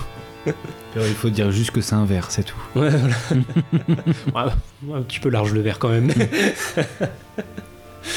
On passe aux scènes préférées Euh, Vas-y, toi d'abord. Ça va spoiler, oui, euh, forcément. Moi, c'est en fait le moment où, alors, on le dit, euh, les, les trois se débarrassent du cadavre en le faisant passer dans la machine, ce qui fait qu'il se fait, euh, comme c'est un système automatique, il se fait emboîter. Et donc, ce qui fait qu'il y a, c'est des palettes, je sais plus de, enfin bon, c'est une, gro- enfin, une grande, pa- ça finit par une grande palette de boîtes, boîtes de thon. 1200 ou 1400 boîtes. Je voilà. D'ailleurs, oui, c'est la. le nom de la marque, j'aime bien aussi la, belle-mère. Ouais. ouais. Et, euh, et donc, ce qui fait que, euh, bah voilà, il faut. Donc, il se, il se retrouve sur, un, sur euh, empaqueté sur une palette et pour pouvoir la sortir au fur et à mesure, c'est ils la mettent au rebut, euh, donc il est un, un casier, etc. Et en fait, à un moment donné, il- un peu plus tard, quoi, donc il- il- elles retournent euh, à leur boulot, elles vont vérifier si elle est là, et donc le, la, la palette a disparu. Et donc j'aime beaucoup la, la réflexion de Yolande Moreau qui est il est où ce con Non, bah, à mon avis, j'imagine le truc est spontané, quoi. Ouais, bah ouais. Il est passé où ce con Ah, j'ai beaucoup aimé aussi. Et ben moi, de toute façon, ma scène préférée, elle vient peu de temps après. C'est que du coup, elles vont essayer de le retrouver. C'est là, bah, c'est bien, c'est qu'avec les deux scènes préférées, on raconte euh, la moitié du film. Mais, La mais bon. moitié, Euh, mais donc, elles vont essayer de le retrouver. Elles arrivent à savoir assez rapidement qu'en fait, euh, le- la palette avec toutes. Avec toutes les boîtes, du coup, avec le mec parti euh, dans un truc de resto du cœur. Euh, secours populaire, ouais. secours populaire, oui. Heureusement, les boîtes n'ont pas encore été euh, distribuées. Donc, elles y vont pendant la nuit pour euh, braquer, du coup, les boîtes de thon. Du coup, les deux gens qui sont à l'intérieur regardent un peu bizarre, mais pour la première fois qu'on nous braque des boîtes de thon au Ouais. secours populaire. Et donc, euh, elles y vont. Bien sûr, Yolande Moreau a le fusil de son mari qu'elle a scié. Donc, elle a un canon scié, littéralement scié pour le coup. Donc, euh, avec son, son petit fusil, du coup, euh, voilà, elles y vont à trois et avec un sac plastique sur la tête, euh, ce qu'on a vu du coup sur, sur l'une des affiches. Et il y a un chien qui aboie, un petit chien qui paraît inoffensif mais qui aboie. Et du coup, il y a, ça va être Audrey Lamy, je crois, qui dit à Yolande Moreau avec son fusil, mais fais-le taire. Et puis, tu vois Yolande Moreau qui pointe le fusil vers le chien, ta gueule, mais ferme-la. Et puis elle se met à tirer, du coup. Du voilà. ca- du calme. Voilà, du, du calme. Et puis euh, le, bah, le chien finit. euh, voilà. De aussi, non Non, non, non, il, non, il est pas. Non. Il est pas jeté. Là, jamais, c'est le, ça dans cette scène-là, c'est le. pour ne pas éveiller les soupçons, ça, c'est. Elle arrive, ils arrivent, puis. euh, Enfin, elles arrivent, et puis. c'est. euh, oui, euh, la caisse Bah, de toute façon, c'est le secours populaire, tout est gratuit. il y a, il y a pas- il y a pas de sous. Ouais, mais toute cette scène-là, de toute façon, tout le passage, ça dure à peu près 5 minutes. Tout le passage au secours populaire est génial. De toute façon, ça fuse van sur van. Et puis, euh, ouais. Et puis euh, rien que pour voir Yolande Moreau avec un sac plastique sur la tête et un fusil. Bah, ça, puis juste la scène juste avant où, ils vont, en- où elles vont en repérage pour être sûr que la palette est là, bah, euh, laquelle des trois doit y aller. Puis donc les, les Cécile de France, Audrey, Audrey Lamy qui se retourne naturellement vers Yolande Moreau, bah pourquoi? Bah. Beaucoup d'autodérision de la part de Yolande. C'est pour ça qu'on l'aime. Voilà, voilà. Ouais. Ouais, après, En tout cas, vous m'avez convaincu. Ah bah, il faut que tu le vois. Du coup, on va pas citer d'autres scènes préférées, comme ça, ça te laissera encore un petit peu de surprise quand même. Bon bah c'est tout pour Rebelle et donc euh, il est temps de passer au, au dernier film, donc le, celui de Gravelax. Et oui, donc l'heure de la sortie, qui, euh, ouais, donc je, je montre le DVD euh, à mes euh, deux comparses puisqu'il euh, n'existe qu'en DVD, pas, pas de Blu-ray. Et, et je le dis d'avance, je fais juste ma, ma petite intervention, euh, je, vais- je vais spoiler mon avis, mais une chose que je dis rarement mais que j'ai déjà été amené à dire plusieurs fois, je t'aime Gravelax. Ah Voilà, bon c'est tout. Ah bon, D'accord. Voilà, maintenant tu C'est peux y que de l'amour. Formidable. Oui, donc euh, l'heure de la sortie donc, de Sébastien Marnier de 2019, façon les trois films qu'on a traités aujourd'hui datent de hasard des calendriers de 2019 pour leur sortie. Sébastien Marnier qui euh, est passé par différentes euh, carrières, on va dire ça comme ça, qui par exemple est passé par le documentaire, notamment participant à la compilation en 2002 des films porno diffusés dans les bordels au début du XXe siècle que j'ai pu voir au cinéma. C'est un des seuls films interdits au moins de 18 ans avec Saut 3 que j'ai vu au cinéma, donc qui s'appelait Polisson et Galipette. voilà, donc il a participé euh, notamment, voilà, il c'est pas, c'était pas le seul, mais euh, il a participé à cette compilation. Et on voit que finalement le porno de- des années 70 et 80 et 2000 euh, n'a rien inventé. Il y avait même des chiens. Bon, bref, passons à autre chose. En effet, donc, il a aussi écrit, voilà, et il avait réalisé un premier long métrage, donc irréprochable en 2016 avec Marina Foïs, que j'ai vu aussi pour l'épisode. Donc Marina Foïs, Benjamin Biolay, Jérémy Alcaïm qu'on avait vu pour Dans la forêt, et où en effet Marina Foïs euh, fait donc euh, une, euh, une agente immobilier qui revient dans sa région puisqu'elle est au, chômage, elle revient de Paris et elle essaie à tout prix de reprendre son poste qui proposé finalement une plus jeune. Et bon, vraiment, si vous voulez dé- redécouvrir aussi Marina euh, c'est un rôle où elle s'est investie pleinement et il y a le, ce côté qu'on va retrouver avec l'heure de la sortie qui est le côté malaise ambiant ou toujours le côté où on ne sait pas à qui on a, affaire. Donc pareil, je le, conseille, c'est une reco dans la reco, quoi, enfin, voilà, dans la critique. Mais pour ce qui est de l'heure de la sortie, donc vite fait pour euh, ce qui est du synopsis, donc on est avec euh, Pierre Hoffman, donc qui est un professeur de français euh, suppléant, qui est nommé au prestigieux collège Saint-Joseph suite au suicide d'un autre prof de français, qui est plutôt voilà, la force de l'âge, et qui va être confronté à la défiance de six élèves surdoués d'une classe de troisième, ce qu'on appelle les EIP, ah, les élèves à intelligence précoce. Donc d'abord inquiet, l'enseignant, donc joué par Laurent Lafitte, est peu un peu intrigué par la méfiance hostile qui entoure le groupe. C'est alors qu'il découvre l'existence de pratiques dangereuses et d'un funeste projet. En effet, un, film que, alors pourquoi je l'ai choisi? Déjà, je vais dire, du fait d'actualité peut-être. En effet, j'avais choisi un autre film qui sera Marocco, de toute façon, voilà. Mais bon, vu l'actualité, on, a préféré à la dernière minute changer et donc Marocco est devenu mon film principal. Euh, mais bon, on a changé au dernier moment. Euh, donc lors de la sortie, c'était de toute façon un film que je voulais défendre puisque quand on avait fait le top 2019, euh, il était dans ce que j'avais rattrapé. J'avais même hésité à le mettre, mais bon, c'était un peu tôt. Et puis même en, à- en revoyant, je trouve qu'il a, il a gagné en valeur. Alors dire pourquoi Parce qu'on est un peu dans le film de genre, bah, un, peu comme pour Fury, quoi. hein. C'est puis c'est des petits films que Laurent Lafitte aime bien faire euh, quand il n'est pas dans les succès populaires et qui, en effet, a un, message un peu politique et qui va convoquer différents genres. Bah, finalement, pour les trois films qu'on a vus, on est au croisement de différents genres aussi. Et là, faut le dire un petit peu aussi, le, la partie qu'on a de de cette arrogance, de ce jeu, de, de cette tension qui arrive toujours entre ce groupe très spécial, parce que c'est c'est dans, dans une classe mais euh, de troisième, mais il y en a c'est vraiment un groupe de six, hein, élèves qui se confrontent à, à Laurent Lafitte et euh, donc assez vite euh, on se demande par exemple est-ce que avec, le, personnage de Pierre Hoffman, on se demande est-ce que c'est pas eux par exemple qui seraient responsables du suicide du professeur au départ, par exemple parce qu'on faut rappeler que ce professeur il se jette par la fenêtre euh, de sa classe alors qu'il a ses, euh, ses élèves. Ça c'est la première chose. Donc on va être durant tout ce film avec une montée en, en tension, avec beaucoup d'interrogations. Il faut le dire aussi, beaucoup de fausses pistes, mais qui à la fin doivent servir un message, on va dire politique ou social ou euh, enfin de société en fait. Donc c'est par le côté divertissant que on va atterrir, que le film va faire une entre guillemets une pirouette où, euh, où on va s'apercevoir que la résolution elle est voilà elle est elle est plus sociale que euh, peut-être fantastique.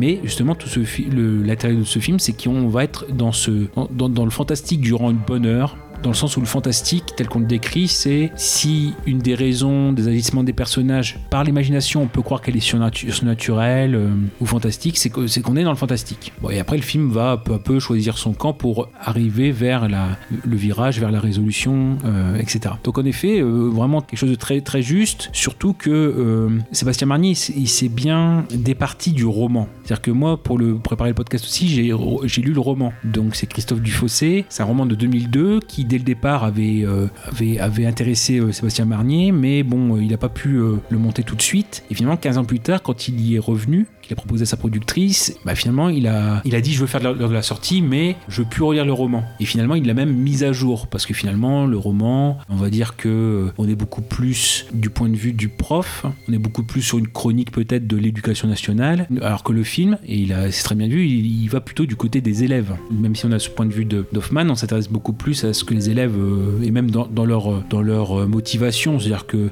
ce qui dans le roman juste un, bah, je je dis pas pour le film pour l'instant, mais dans le roman c'est juste des élèves qui ont peur de, du passage à l'âge adulte. Donc bon, c'est pas, on est loin de voilà d'un grand phénomène de société, c'est beaucoup plus classique. Par exemple, le prof qui se suicide au début, c'est un stagiaire, donc il a eu 25 ans, tandis que celui qui se suicide, c'est un homme d'âge mûr, enfin d'âge mûr ou avancé tout au moins.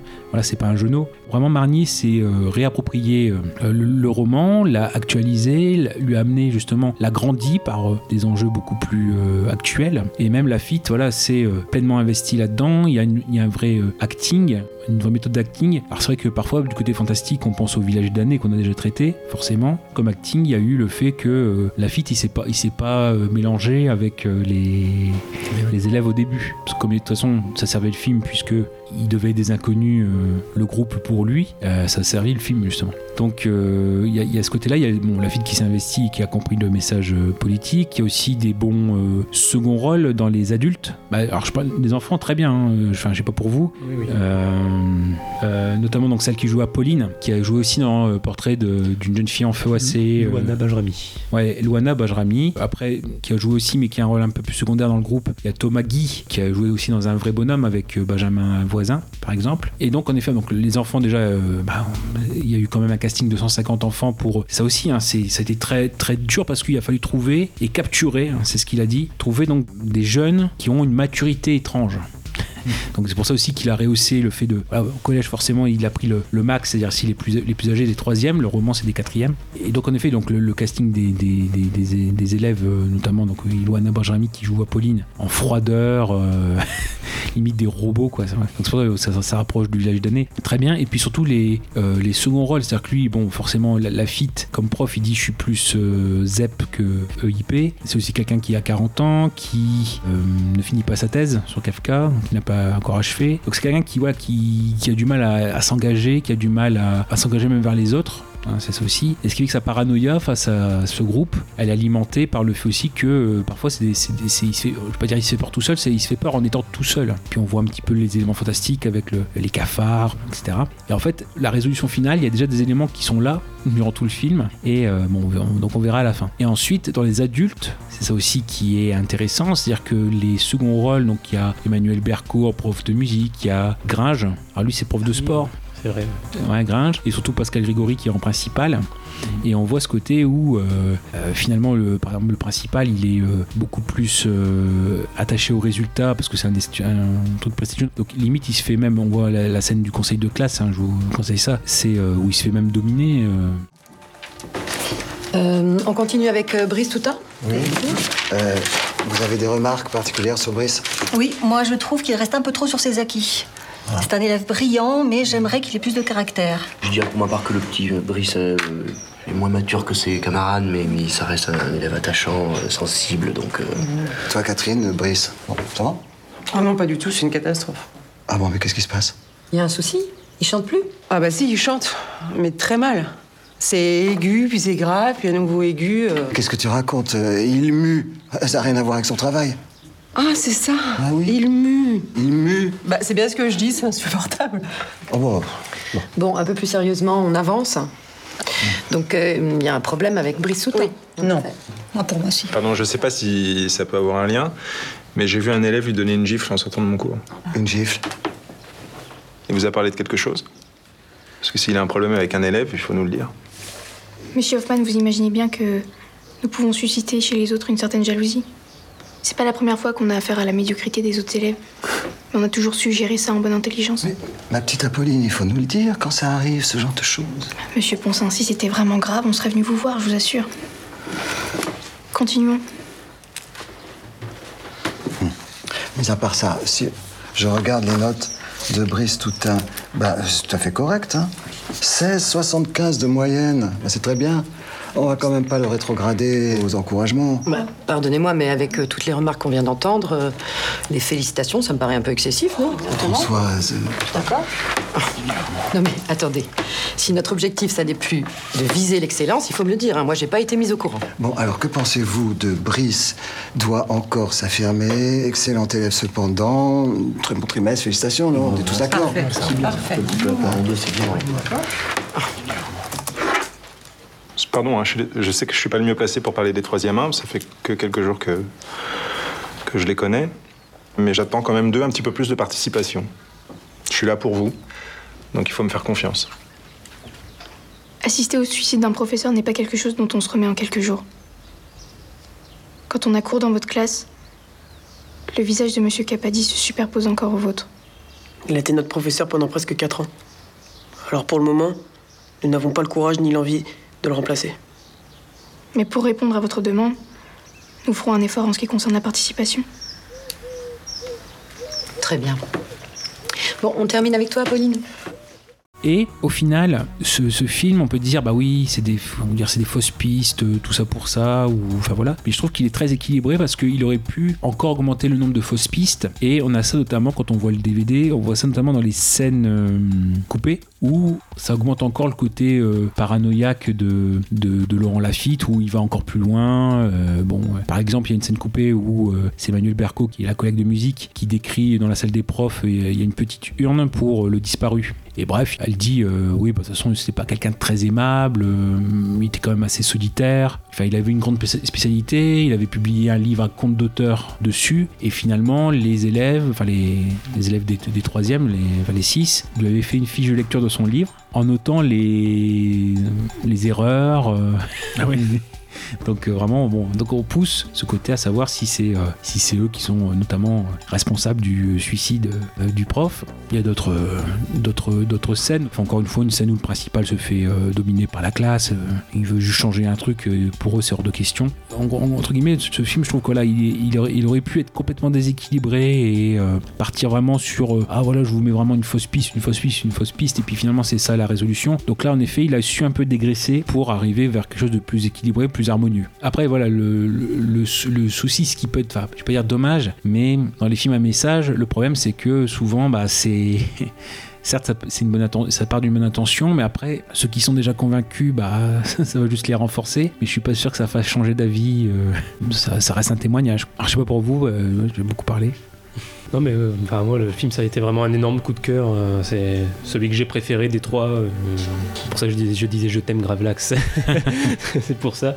Mais par contre je trouve que il aurait été parfait si j'avais pas compris où le film voulait en venir au bout de 35-40 minutes. Que, vraiment moi j'ai deviné le dénouement, enfin le quasi dénouement, pas la toute, toute fin, ce qu'il y a juste avant. Je- je- au bout de 35-40 minutes, je l'avais deviné. Je me suis dit à ce moment-là, s'il se passe ça, je serais déçu parce que, Mhm. parce que je le vois venir et ça va pas louper. Donc euh, il aurait peut-être été parfait s'il n'y avait pas eu ça. Après. euh, ça reste bien construit, bien réalisé, puis je me rends compte que une fois que ce dénouement est arrivé, même si c'était euh, ce que j'avais prévu, bah finalement j'ai pas été si déçu que ça parce que ça reste bien fait et le scénario et la réalisation j'ai trouvé ça tellement prenant que au final euh, l'avoir deviné c'était pas grave, ça restait quand même intéressant de voir comment le film nous y a amené. Donc euh, là où d'habitude deviner la fin, enfin euh, deviner la fin assez rapidement, ça me fait que me frustrer là finalement. Bon, ça ça m'a pas tant dérangé quoi. Comme j'ai été bien aussi chopé par l'atmosphère, euh, le mystère qu'il y a tout au long du film. Même Laurent Lafitte, pareil, je disais Audrey Lamy, d'habitude je l'aime pas et là elle m'a plu dans Rebelle. Laurent Lafitte c'est pareil, d'habitude je suis pas très fan. Je l'avais déjà dit quand j'ai parlé de Au revoir là-haut. Je suis pas grand grand fan de Laurent Lafitte, mais là je l'ai trouvé absolument génial dans ce film-là. Donc euh, tout a été réuni pour me plaire. Le sujet, je l'ai trouvé aussi très intéressant et la façon de le traiter aussi. Moi, ça m'a fait un petit peu penser euh, dans un registre très très différent. euh, c'est une reco que je pourrais faire. Je la fais maintenant parce que je vais pas l'en faire en, en à la fin parce que c'est pas mon film tout simplement. Mais plutôt si je peux le glisser euh, dans un registre très très très différent, même sur le même sujet que je ne vais pas balancer parce que du coup ça risquerait de spoiler. Mais c'est le même sujet. Un film qui s'appelle Permanent Green Light. Je dis registre différent parce que ça a été écrit et réalisé par un poète et ça se sent. C'est vraiment très métaphorique et même dans la façon de jouer dans les répliques, c'est très euh, imagé et assez abstrait, mais, bon, c'est sur la, même thématique en tout cas. Donc euh, pour ceux qui aiment justement les films d'auteurs euh, indépendants et un peu abstraits, bon, je conseille Permanent Greenlight, qui est pas facile à trouver, mais si vous arrivez à l'avoir, tant mieux pour vous. Mais, mais non, vraiment, euh, très, très très bonne surprise euh, lors de la sortie. Et juste euh, comme on est sur les recommandations dans la recommandation, c'est vrai qu'à un moment donné, dans la fausse piste, on pourrait penser le fait que Lafitte remplace, enfin Hoffman remplace un prof de français, qui lui- lui-même prof de français, donc qui s'est suicidé. Ça fait penser au départ en fausse piste, mais bon, ça a permis de refaire un coucou à, à Gérard Depardieu. C'est donc cette mort sur ordonnance de Jacques Ruffin en 76 où c'est Michel Piccoli qui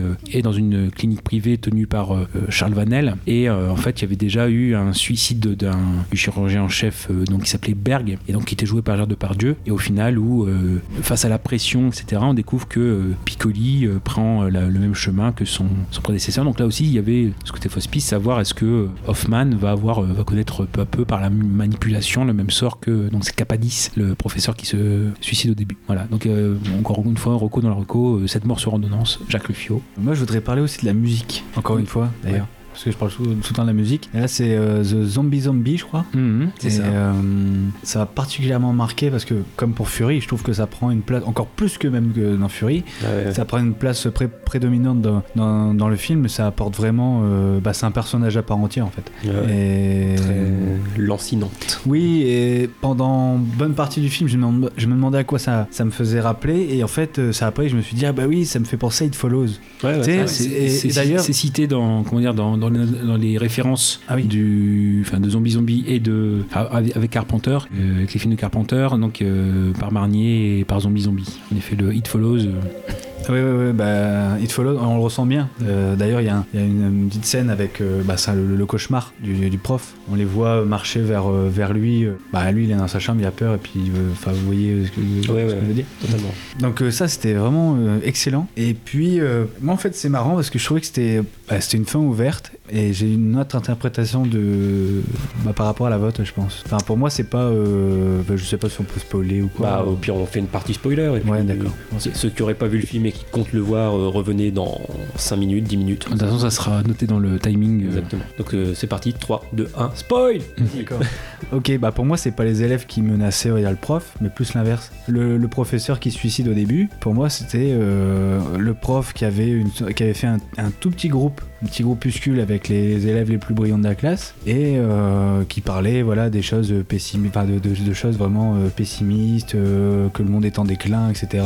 Et le cours est passé, enfin la petite formation là, c'est passé par les petits DVD. Je pense que c'est le prof qui fait les D- tu sais, qui avait, qui avait fait les DVD et, et qui essaie de, de transmettre le savoir, on va dire, à- bah, aux élèves comme ça. Et voilà, il parlait d'une date, au moment où il allait partir, et donc du coup, il s'est suivi à ce moment-là. Et du coup, après, les élèves se sont dit, bon bah voilà, le prof l'a fait, donc c'est à nous de, euh, de, partir dans cette voie-là, et c'est pour ça que la fin. euh, Ouais. je me suis dit, moi je, je suis parti dans un délire, enfin, pas sur le moment, mais c'est après, je me suis dit, bah attends, mais pourquoi du coup le prof s'est suicidé? Enfin, j'ai essayé de trouver des réponses aux questions que le film ne laisse pas vraiment entendre. Et euh, au début, je- oui, c'est clair qu'on voit plus les élèves qui menacent le prof, mais après, je me suis dit, ah, ça se trouve, c'est le prof qui s'est fait un petit groupe, comme par hasard, avec les élèves les plus brillants, brillants de la classe, en disant, euh, comment je touche peut-être quelque chose de génial en fait. Ça se Non, mais. euh, je voyais ça comme ça. Après, pour tout revoir, j'ai peut-être un doute par rapport à la vidéo, si les vidéos sont faites par euh, les. euh, sont réalisées par les élèves, si on entend une voix, une voix off féminine. Oui, oui, bah, de toute façon, c'est après, c'est leur montage. Donc, pour moi, c'est euh, une vidéo des élèves. Alors, juste de, de mémoire, c'est parce que je, je, voudrais revoir ça. C'est juste la scène, euh, la scène coupée dont je vous ai parlé, Emmanuel Berco. De mémoire, je pense que c'est le domaine de spécialité de, du gars. Je me demande si c'est pas ça le côté écologique et que en fait, il a été corrigé par euh, les élèves peut-être qui ont l'ont mis face à des faits plus graves. Alors, j'ai juste, euh, voilà, juste regardé la scène, la scène coupée, mais juste le savoir son domaine de spécialité, ça. Mais bon, à mon avis, oui, si, comment dire, si les élèves, le groupe se sentait supérieur à lui, je pense que c'est eux quand même qui les ont fait. Parce que de toute façon, ils continuent à se filmer. Ouais, c'est ce que j'allais dire. On sait que les vidéos sont d'eux parce qu'on les voit avec une caméra euh, à un moment. Donc. Mais après, c'est vrai que c'est pas impossible, si on va dans l'interprétation, c'est pas impossible que le prof soit à l'origine de leur façon Ouais, de penser. ouais, je me suis dit, ça, il voulait faire une petite. En plus, sa spécialité, c'est l'écologie. Ouais, bah oui, oui. Je me suis dit, bah du coup, il est encore plus impacté, et du coup, il voit tout ce qui se passe, et de toute façon, ça sert à rien de rêver. à- C'est pour ça qu'ils n'ont pas de. Ils ont pas de. de- comment dire de- D'objectif dans la vie. C'est les profs. euh, bah, sinon, dans ces cas-là, je voyais pas pourquoi le. Oui, peut-être euh, le prof craque, mais bon. Un essai contre la tyrannie écologique. Ouais, donc ça rejoint. Ouais, c'est pas impossible. je suis pas hors sujet. Ouais, mais non, Ah non, non, non, non.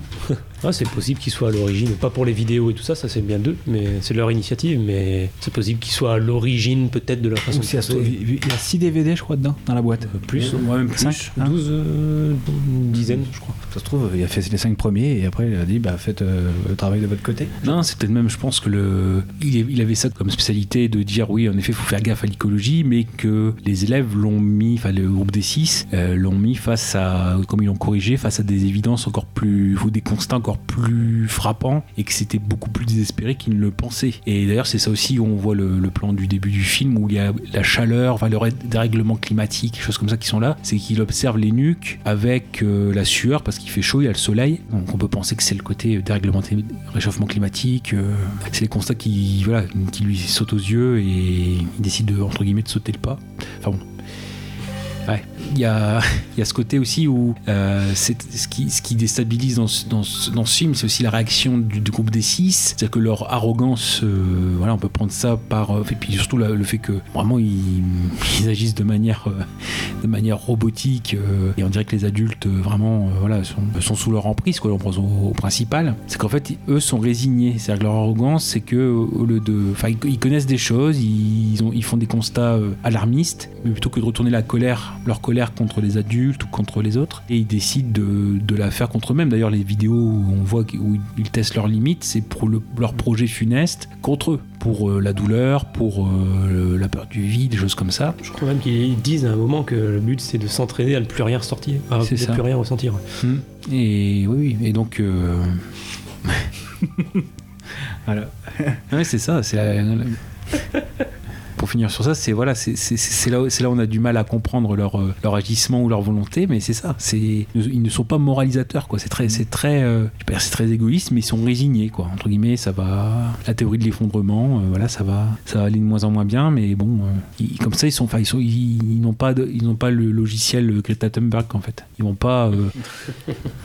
Mais c'est très mais comment dire je trouve que aussi ça alors, moi je, c'est pas j'insiste là-dessus mais ça me touche forcément beaucoup plus mais c'est aussi un film qui hum, qui sur cette problématique là va euh, réconcilier les générations et pas les mettre dos à dos. D'ailleurs le plan final euh, c'est ça c'est il y a, a qu'ensemble qu'on peut qu'on peut réussir en fait c'est pas euh, allez la nouvelle génération c'est à vous de vous démerder euh.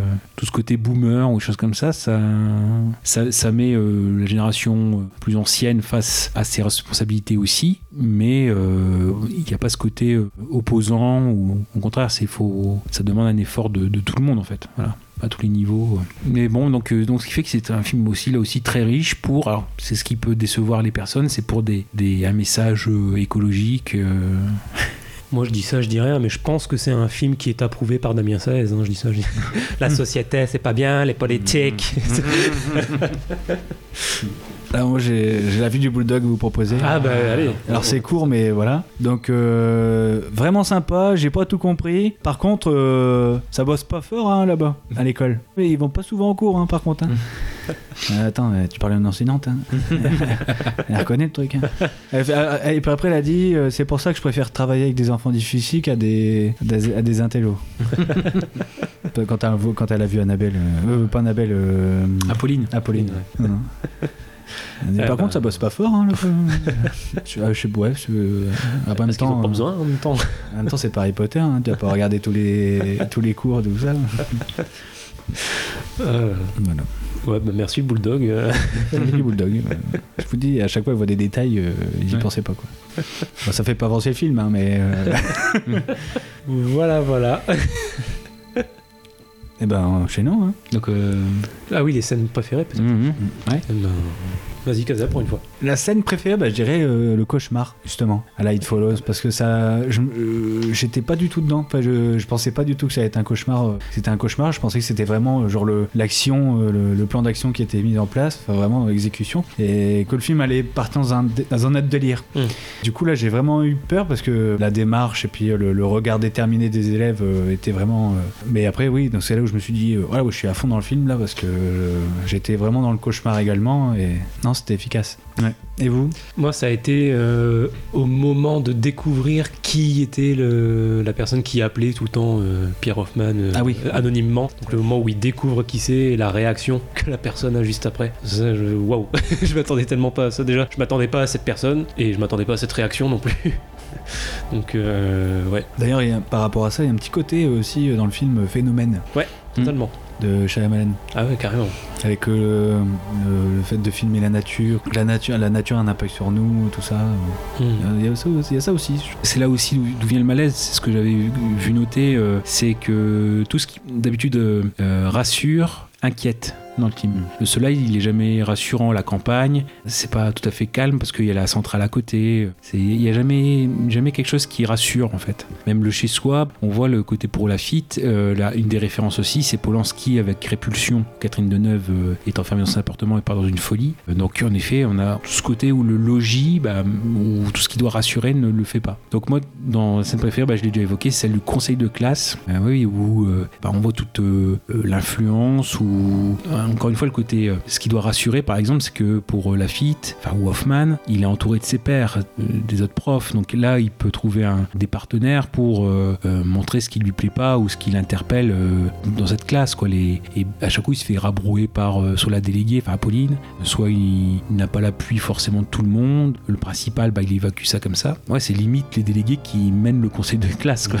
c'est vraiment, sent le côté décalage. Et en complément, pour parler avec ça, c'était ça, je lui disais aussi, c'était le, le fait que pour la scène finale, le but, c'est de, d'accomplir le plan où ils euh, se suicideront. Eux ont un séjour, entre guillemets, de, de remise des diplômes de, de brevet. Donc c'est dans un château, mais dans une scène coupée, justement, le principal arrive euh, durant le cours d'Hoffman et il dit, bah, le problème, c'est que le château, on pourra pas y aller, le château de la Tour, Tourvière, quelque chose comme ça, on pourra pas y aller parce qu'il y a des dégâts des eaux, ce qui fait que les chambres, bah, sinon on va dormir sur des lits de camp, ça va pas, donc on va, mais c'est pas grave, on va dans un château. Finalement, eux, comme ont prévu leur plan dans ce château-là, bah, non, non, on veut ce château-là, etc. Et, euh, ah oui, mais bon, quand même, c'est pas possible. Et donc, Apolline qui fait, bah, alors, bah, vous voulez qu'on sabote notre brevet, euh, enfin, pour, pour la réputation de votre collège, ça, ça fait drôle si les élèves intelligents euh, échouaient au brevet. Donc, il y a ce chantage-là. Et la fille qui est derrière, donc il y a un plan, là aussi, comme quoi c'est réfléchi, où on a ce plan un petit peu de travers, où on sent que la situation euh, change, etc. Donc, c'est très, très réfléchi. Donc, même dans les scènes coupées, elles sont pas euh, inintéress- inintéressantes, même si je vous dis que, en effet, ça augmente le côté paranoïa du, personnage. Puis finalement, bah, paranoïa, elle va changer quand on va commencer à connaître le plan de- des troisièmes. Ça vous montre aussi que le film aurait pu être euh, beaucoup plus dans euh, le côté roublard, mais que non, il a, su en effet euh, se maîtriser, s'équilibrer. Et puis, bah, je trouve aussi que par rapport au roman, où finalement la classe, c'était la même chose, il il piquait le bus et c'était à Etretat, il se balançait des, falaises et les élèves mouraient. Bah, là, c'est ce fait où finalement bah, le plan arrive à être arrêté à temps et qu'on a quand même ce plan, où on- enfin l'épilogue qui devrait être un happy end. Et finalement, ce qui est bien, c'est que ça ne retombe pas dans le côté ah bah finalement le monde d'avant, il, va- être préservé. Non, non, il y a, il y a des trucs à faire. Voilà, vous dire ouais bah c'est bon, euh, c'est réglé, euh, on peut continuer comme avant. Il y a, un vrai, un vrai effort de fait. Non, je, trouve le film bien équilibré. Ensuite, juste dire parler de, du projet euh, dans les films à, surveiller. Donc il y aura le prochain film de Sébastien Marny. Le tournage vient d'être vient de terminer. Donc à l'heure où on parle, c'était le 15 avril 2021. Donc là, ça fait plus plus d'un mois. C'est l'origine du mal. Donc il y aura Laure Calamy dedans, Jacques Weber, Dora Tillier, Céleste Brunel, je crois que j'aime ça, Brun- Brunkel, qui jouait dans Les Éblouis. Voilà, comme je l'ai revu récemment, euh, je- j'en profite. Et donc il va raconter en effet, donc c'est euh, bah, justement c'est comme dans Rebelle, c'est ouvrière dans une conserverie. Stéphane, donc c'est une femme, donc c'est joué par Calamy, va retrouver son père qu'elle n'a pas connu euh, et qui est entouré de femmes. Et bien sûr, elle va euh, prendre une autre identité, mais assez vite, euh, bah, ça va déraper. Donc euh, il y a, c'est un film donc à, surveiller, donc le, prochain, donc l'origine du mal. Au, moins, voilà, on capitalise sur l'avenir. Puis Laure Calamy, euh, bon, c'est une aussi que j'ai avec le temps. euh, Ah oui, oui. Doria Tillier aussi. Et Doria Tillier, bah, justement, la flamme. Oui, oui, la flamme, et puis dans. La Belle Époque. La Belle Époque, je trouve qu'elle jouait super bien. Et non, Yves. Yves le frigo. Non, mais je trouve qu'elle joue super bien. Oui, non, c'est vrai, elle est bien. Donc voilà, donc euh, l'or- l'origine du mal. Peut-être citer en scène préférée rapidement, juste pour faire un clin d'œil à notre épisode de transition sur les films de, de- de 2020, euh, le, la- le petit rôle très rapide, le temps d'une scène de Félix Lefebvre, l'acteur principal d'été 85, en élève bagarreur et antisémite. Oui. ça m'a fait rire de le voir là-dedans euh, insulter sale juif. T'es en train de prétendre que juif c'est une insulte? Bah bien sûr que c'est une insulte Bref, voilà. Juste le clin d'œil à notre épisode de transition. Bon, donc on a fait l'ensemble des films pour. euh, Pour le, le cinéma Ah, français, c'est de la merde. Petite recours rapide. Allez, allez. Alors qui avait commencé C'était. Non, bah oui, c'était encore Casal. ouais, ouais, ouais. Par rapport à la descente euh, sociale et en même temps par rapport à la société, euh, ça m'a fait penser à un autre film que j'ai pas que j'ai vu récemment. Il s'appelle Chute libre. Oui. De Joel Schuma- Schumacher. D'accord. Le regretté Joel Schumacher. Je sais pas, tu l'as vu euh, Non, du tout. Non? Avec Michael Douglas, ça te dit rien? Non, du tout. Bah en fait c'est un mec euh, de bureau, donc euh, voilà, métro boulot dodo, hein, qui fait partie vraiment du moule américain, tu sais, euh, cliché. Sauf que euh, qu'un jour il pète un câble. En gros il est dans les bouchons, les, embouteillages dans sa voiture, et puis du jour au lendemain, enfin comme ça là, il pète un câble, genre vraiment il sort de sa voiture, et limite il prend un fusil à pompe, et puis il va, voilà, s'il veut un burger, il veut son burger tout de suite. euh, D'accord. voilà. En gros c'est ça, hein. je j'extrapole. hein. C'est ça, c'est je voudrais, oui. Non, je voudrais un, petit déjeuner en fait, et il est 11h30. Bah non, non, vous devez passer au burger euh, de midi. Mais ouais, mais j'adore, j'adore ce film parce que euh, bah, c'est un peu comme dans Fury. Je trouve qu'il y a une sorte de, de critique de la société. Tu vois, c'est pas juste, euh, voilà, c'est pas juste un gars qui pète un plomb puis voilà. On en profite pour dénoncer des, des faits de société. Donc, par exemple là, dans le fast-food euh, par exemple, un petit déjeuner à 11h, il est 11h30, bah non, on peut Mm. pas vous en faire parce qu'il est pas, enfin des, des- des choses tout bêtes. C'est comme avec le, racisme aux États-Unis, tu vois. Il y a- de ça. Je trouve que le film est. Bah, c'est un drame. C'est un drame, même s'il y a des scènes. euh, C'est rempli de scènes jouissives, tu vois. Genre, euh, il y en a, y a, un bazooka, bah hop, il va prendre un bazooka puis tirer. Enfin, c'est vraiment un, vraiment un mec qui pète un câble, quoi, comme ça. Et en plus, Michael Douglas, quoi. Et Michael Douglas joue super bien dedans. Après, Joel Schumacher, au départ, ça fait peur, hein, mais non, finalement. euh, Bah, c'est il y a du bon, toujours pareil, Schumacher, il y a du bon et du mauvais. Ouais, parce Et- que Fun Game, c'était c'était excellent aussi, ça. Oui, oui, oui. Et c'est vrai que c'est un film où euh, on pourrait euh, croire, non, je vais pas trop dévoiler, mais on pourrait croire que c'est un film genre euh, les grandes gueules, enfin, c'est news, c'est le mec qui pète les plombs, il, est en, il est en colère contre tout le monde. Mais malgré le, un dégoût, un ras-le-bol, il sait quand même se cadrer parce qu'il va, il va se retrouver dans une situation à un moment donné face à un autre personnage qui est encore plus dans le délire et il va pas virer, euh, je sais pas, moi, complotiste ou. Donc il a, il a quand même un cadre en fait, il y a, il y a des ca- un cadre, des valeurs, mais c'est vraiment la société qui à un moment donné, d'ailleurs ce sera, ce sera avec Marocco aussi, ce sera en lien avec Marocco, où euh, c'est euh, soit son boulot, soit euh, la société ou les défauts lui-même qui va le, le faire exploser en fait. Ta femme et tout ça, ouais, aussi. En fait, on est vraiment un peu dans, dans Fury. Ok. D'ailleurs ça donnait, euh, enfin ça inspirait aussi la chanson Je pète les plombs. Mm. C'est euh, Ah, vraiment? Ah oui, parce qu'à un moment donné, je crois qu'il fait une référence à, au, bu- au bu- au bu- au burger. Ah ouais? C'est fou, ça. Tout est lié. Ils disent la peste, toi. Hmm. Enfin, un petit intermède musical. Ouais, c'est ça, c'est euh, bonjour un Mac Morning s'il vous plaît. Enfin, le moment trop tard, désolé, monsieur, il est midi. Ouais.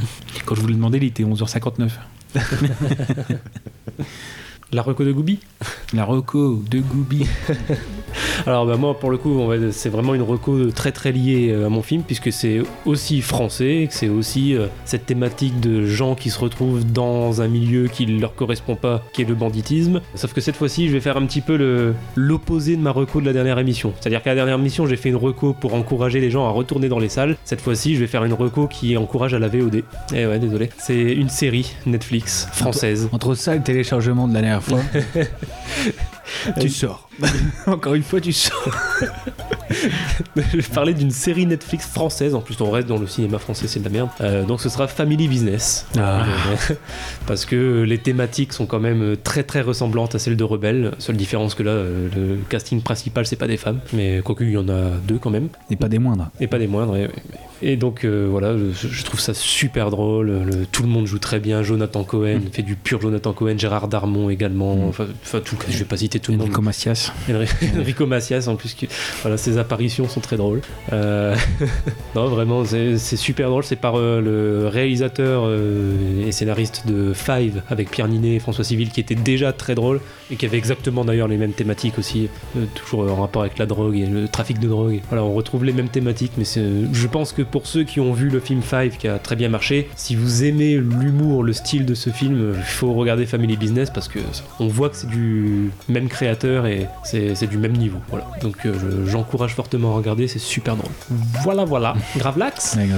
Alors oui, euh, le film que je devais traiter aujourd'hui, c'était euh, De bons matins de Jean-Marc Montou, euh, donc avec Jean-Pierre Daroussin qui date de 2011, donc qui parle en effet du de l'histoire de Paul Vertré qui donc se rend à son travail un lundi matin à la banque où il est chargé d'affaires. Il arrive comme à son habitude à 8 heures précises, il sort un revolver et abat deux de ses supérieurs. Bon, puis il s'enferme dans son bureau. Dans l'attente des forces de l'ordre, cet homme, jusque-là sans histoire, revoit les pans de sa vie et les événements qui l'ont conduit à commettre son acte. Alors un film très très sec, hein, là aussi, euh, se demander pourquoi est-ce qu'il euh, est-ce qu'il a accompli son acte, etc. Ça fait quand, quand on parle de chute libre, euh, on est aussi sur euh, le fait que euh, dans les banques en effet d'excellence, alors là aussi on parle d'un fait divers d'un banquier suisse qui en 2004 avait assassiné deux, de ses collègues également, mais là aussi on part euh, sur un, flashback, 8 minutes de film euh, au départ avec conduisent à cet acte et qui sont 8 minutes même limite silencieuses sans, sans dialogue. Et quand on remonte, en effet, on voit ce côté où euh, banque d'affaires, voilà, il a beaucoup d'expérience euh, au fil du temps dans, dans- ce domaine. Il veut transmettre aussi à la jeune génération, puisqu'il y a un, petit nouveau qui arrive, il veut en effet euh, transmettre ses, pour lui ce qu'il considère les bonnes manières, les bonnes relations avec le client, choses comme ça. Et en fait, c'est la nouvelle direction, puisqu'on est en 2011, donc 2008, il y a la crise des subprimes qui est arrivée, qui a impacté beaucoup de banques françaises. Donc, par exemple, pour ce qui est de la, banque fictive euh, du, film, il y a eu 2 milliards de pertes, quelque chose comme ça. Enfin bon, il y a eu de la perte. Et ce qui fait qu'il y a une nouvelle direction qui arrive, avec des nouvelles manières, qu'on on profite de ce prétexte, alors que ça peut être dû à la gestion des responsables, mais on va faire reporter la faute sur les, ceux qui sont avec le client, et donc pour faire passer des, des manières beaucoup moins euh, sociales Et on le voit par exemple, euh, il y a un beau salaud dans ce film-là, c'est le patron euh, Xavier Beauvois. Donc c'est un des deux qui se fait, qui se fait tuer, on le sait tout de suite. hein, donc euh, il n'y a pas trop, trop à chercher. Mais on voit par exemple lors d'un entretien avec Daroussin, bah, il y a ce tutoiement. Alors que Daroussin vous voit, et en fil du temps, c'est ce qu'on voit, c'est-à-dire que c'est un homme qui s'est construit avec son travail, qui a délaissé sa, vie de famille par exemple, ou pas assez proche d'eux, qui a fondé ses valeurs, qui s'est identifié à son travail et qui voit peu à peu ce qui pouvait faire sa force le, perdre. Parce que il est pas dans le bon, dans le bon côté, entre guillemets, même s'il est monté en puissance, bah, peu à peu, on va chercher à lui mettre des bâtons dans les roues, à, saper tout ce à, quoi- il, euh, il croyait. Et donc, euh, voilà, c'est aussi comment il se, il se déconstruit, comment il chute, comment finalement il a été transformé parce par rapport à celui qu'il était quand il était jeune. Et d'ailleurs, il y a une très belle scène, euh, parce que je, l'aurais choisi en, scène préférée, donc je le dis, il y a un très beau moment d'émotion où il est, euh, il rappelle en effet son meilleur ami qu'il n'a pas vu depuis 26 ans, ils se sont fâchés, ou voilà. Et en effet, il y a un moment très tendre, entre guillemets, où euh, on, se rend compte de la vie à laquelle il a échappé par l'absence de cet ami en fait. Et ça l'a complètement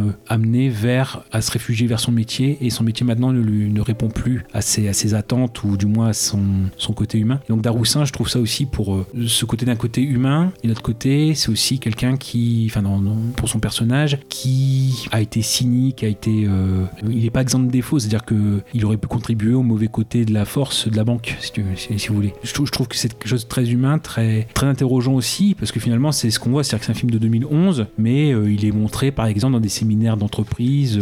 C'était avant par exemple qu'il y ait les suicides, enfin c'est pas les suicides qu'il y a eu chez Orange par exemple, qui avaient servi de, euh, de carburant au film en fait. Et donc il avait été montré et on voit que c'est toutes les méthodes de management entre guillemets qui sont remis en cause. euh, C'est les, petites agressions entre guillemets, le petit, euh, c'est du harcèlement moral entre guillemets. Voilà, enfin ils, prennent des cas d'exemple en effet de, dans, le réel. C'est-à-dire même là, je vois, j'avais un article et c'était une responsable en effet de la Banque Populaire qui s'était défenestrée. Donc c'était 52 ans, elle avait remis en cause sa hiérarchie et c'est en 2014, c'est trois ans après le film par exemple. Donc bref, c'est ce côté discours discours managérial, c'est-à-dire que toutes les fautes de la hiérarchie, elles vont être masquées par des injonctions paradoxales. C'est-à-dire que si on veut faire couler un des banquiers, on peut. C'est-à-dire qu'on lui dit, bah, t'as pas fait tes chiffres. Bah oui, mais vous m'aviez dit de, ralentir un petit peu sur ce. Oui, mais non, t'as pas, pas tenu tes objectifs. En fait, ça, c'est-à-dire qu'il y a ce côté où on rend fou et euh, ça mène à la folie un homme. Donc ça, ça aurait été ça ici de bon matin qui est très, voilà, enfin, qui est vraiment à à redécouvrir. Et puis enfin Xavier Beauvois c'est euh, voilà souvent euh, il y a ce côté un peu épider- épidermique. Et finalement non c'est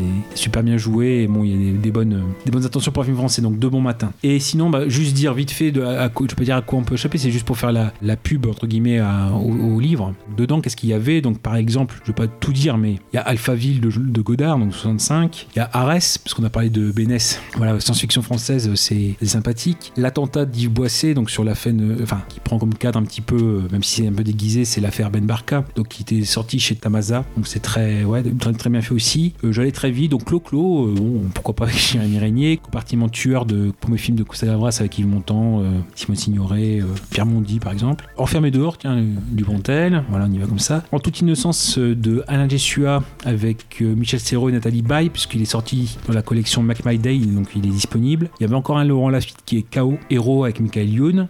Bon le magnifique avec Bebel bon ça voilà je suis obligé de le placer. Euh, la mort en direct de Tavernier puisqu'il nous a quitté il y a peu de temps quand on enregistre avec Romy Schneider et Hervé Kittel. Euh, je vais aller très vite Euh, je vais prendre par exemple bah, un film qui n'a pas eu beaucoup d'exposition mais qui est très bien c'est Sparring avec Mathieu Kassovitz et réalisé par Samuel Jouy qui est le flic de Rebelle.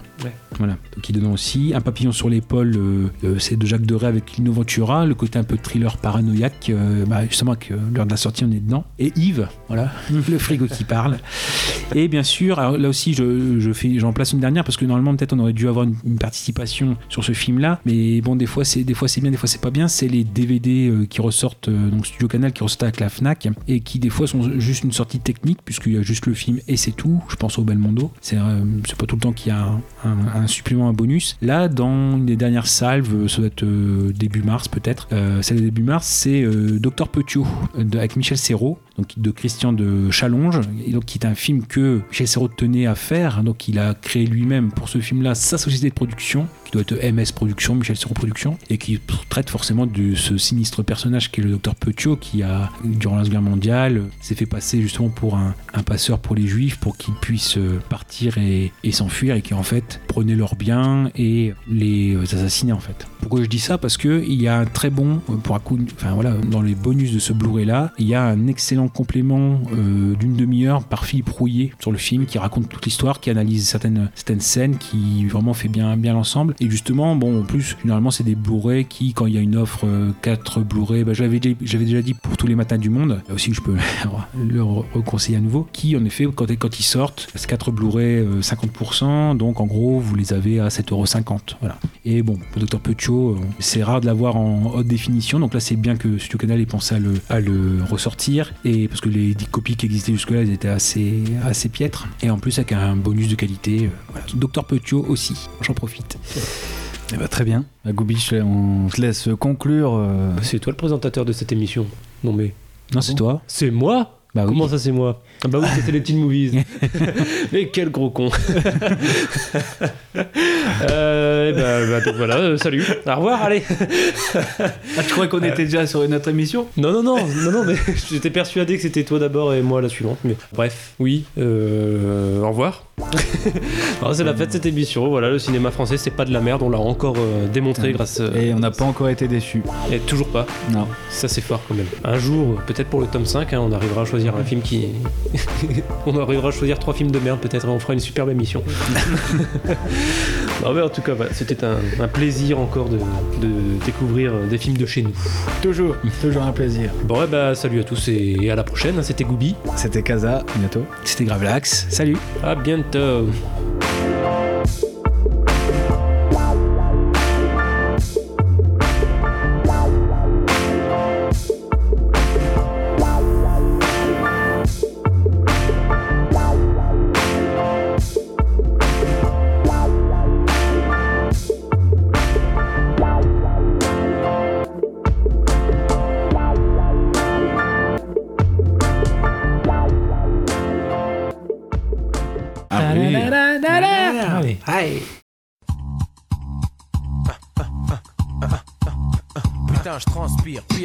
Translé. Transport, bloc, ça klaxonne, ça fait deux heures que je n'avance qu'à petit feu, peu à peu je pète les plombs. Le pauvre de derrière m'insulte et me traite de con. Sans les trous, je sors de ma caisse, prends mon sac dans le coffre et me casse. Laisse ma caisse sur le périph', rien à foutre, je trace. Trop de stress, j'ai trop faim, il me faut un McDo, j'en trouve un rentre.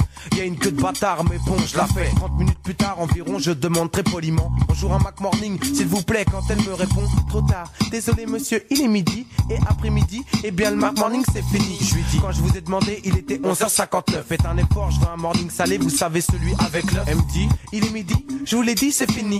Prenez un Big Mac ou allez voir ailleurs si j'y suis. Dis, appelez-moi le patron, le patron n'est pas là. Ajoute, allez chez le chinois, vous pourrez peut-être prendre un plat. Je dis, deux secondes, sors de mon sac un calibré, la braque, les gens de derrière, qui étaient si impatients, maintenant s'écartent. Elle dit, ok, prenez la caisse, moi je veux pas mourir, y a plein de billets, plein de pièces. Je lui dis un Mac Morning où je tire. Trois minutes après, ma bouffe est prête et je m'apprête à partir. Quand la pute me dit, j'ai mis un Big Mac, t'aurais jamais dû le dire. Je voulais juste un Mac Morning. Je plombs, putain, je pète les plombs. Putain, je pète les plombs, plombs.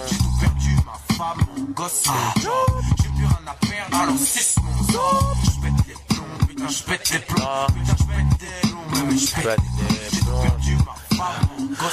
plombs. Alors je suis recherché et que les keufs me traquent. V'là qu'une meuf me drague. La go blague me dit des trucs vagues. Dit, tu sais que t'es un beau blague. Non, je t'assure sans deck. Dès que je t'ai vu, j'ai oublié mon mec. De qui tu te moques? Toi, tu veux ma quéquette. Tu veux que je te fuck, que je dépense plein de petites pépettes. Qu'une fois les couilles vides, je porte le même jean. Tu mets ton beurre, tes copines avec ma maille, vous direz chin chin, salope. Va voir ailleurs parce que moi je t'ai grillé. Mon ex-femme m'a fait pareil. Et alors Alors tu peux te tailler. Au moment où je dis ça, le métro s'arrête et je m'apprête à partir. Quand elle a répondu un truc qu'elle aurait pas dû dire. Dit, Pour qui tu te prends? Mais c'est normal qu'elle t'ait jeté de façon avec ta tête de con. T'as dû tout lui acheter. Et là, je suis un beau black. hein. Putain, je pète les plombs. Putain, je pète les plombs, mais je pète les plombs. J'ai perdu, ma femme, mon gosse, mon job. J'ai plus rien à perdre, alors suce mon zob. Je pète les plombs, putain, je pète les plombs. Putain, mais je pète les plombs. J'ai tout perdu, ma femme, mon gosse, mon job. J'ai plus rien à perdre, alors suce mon zob.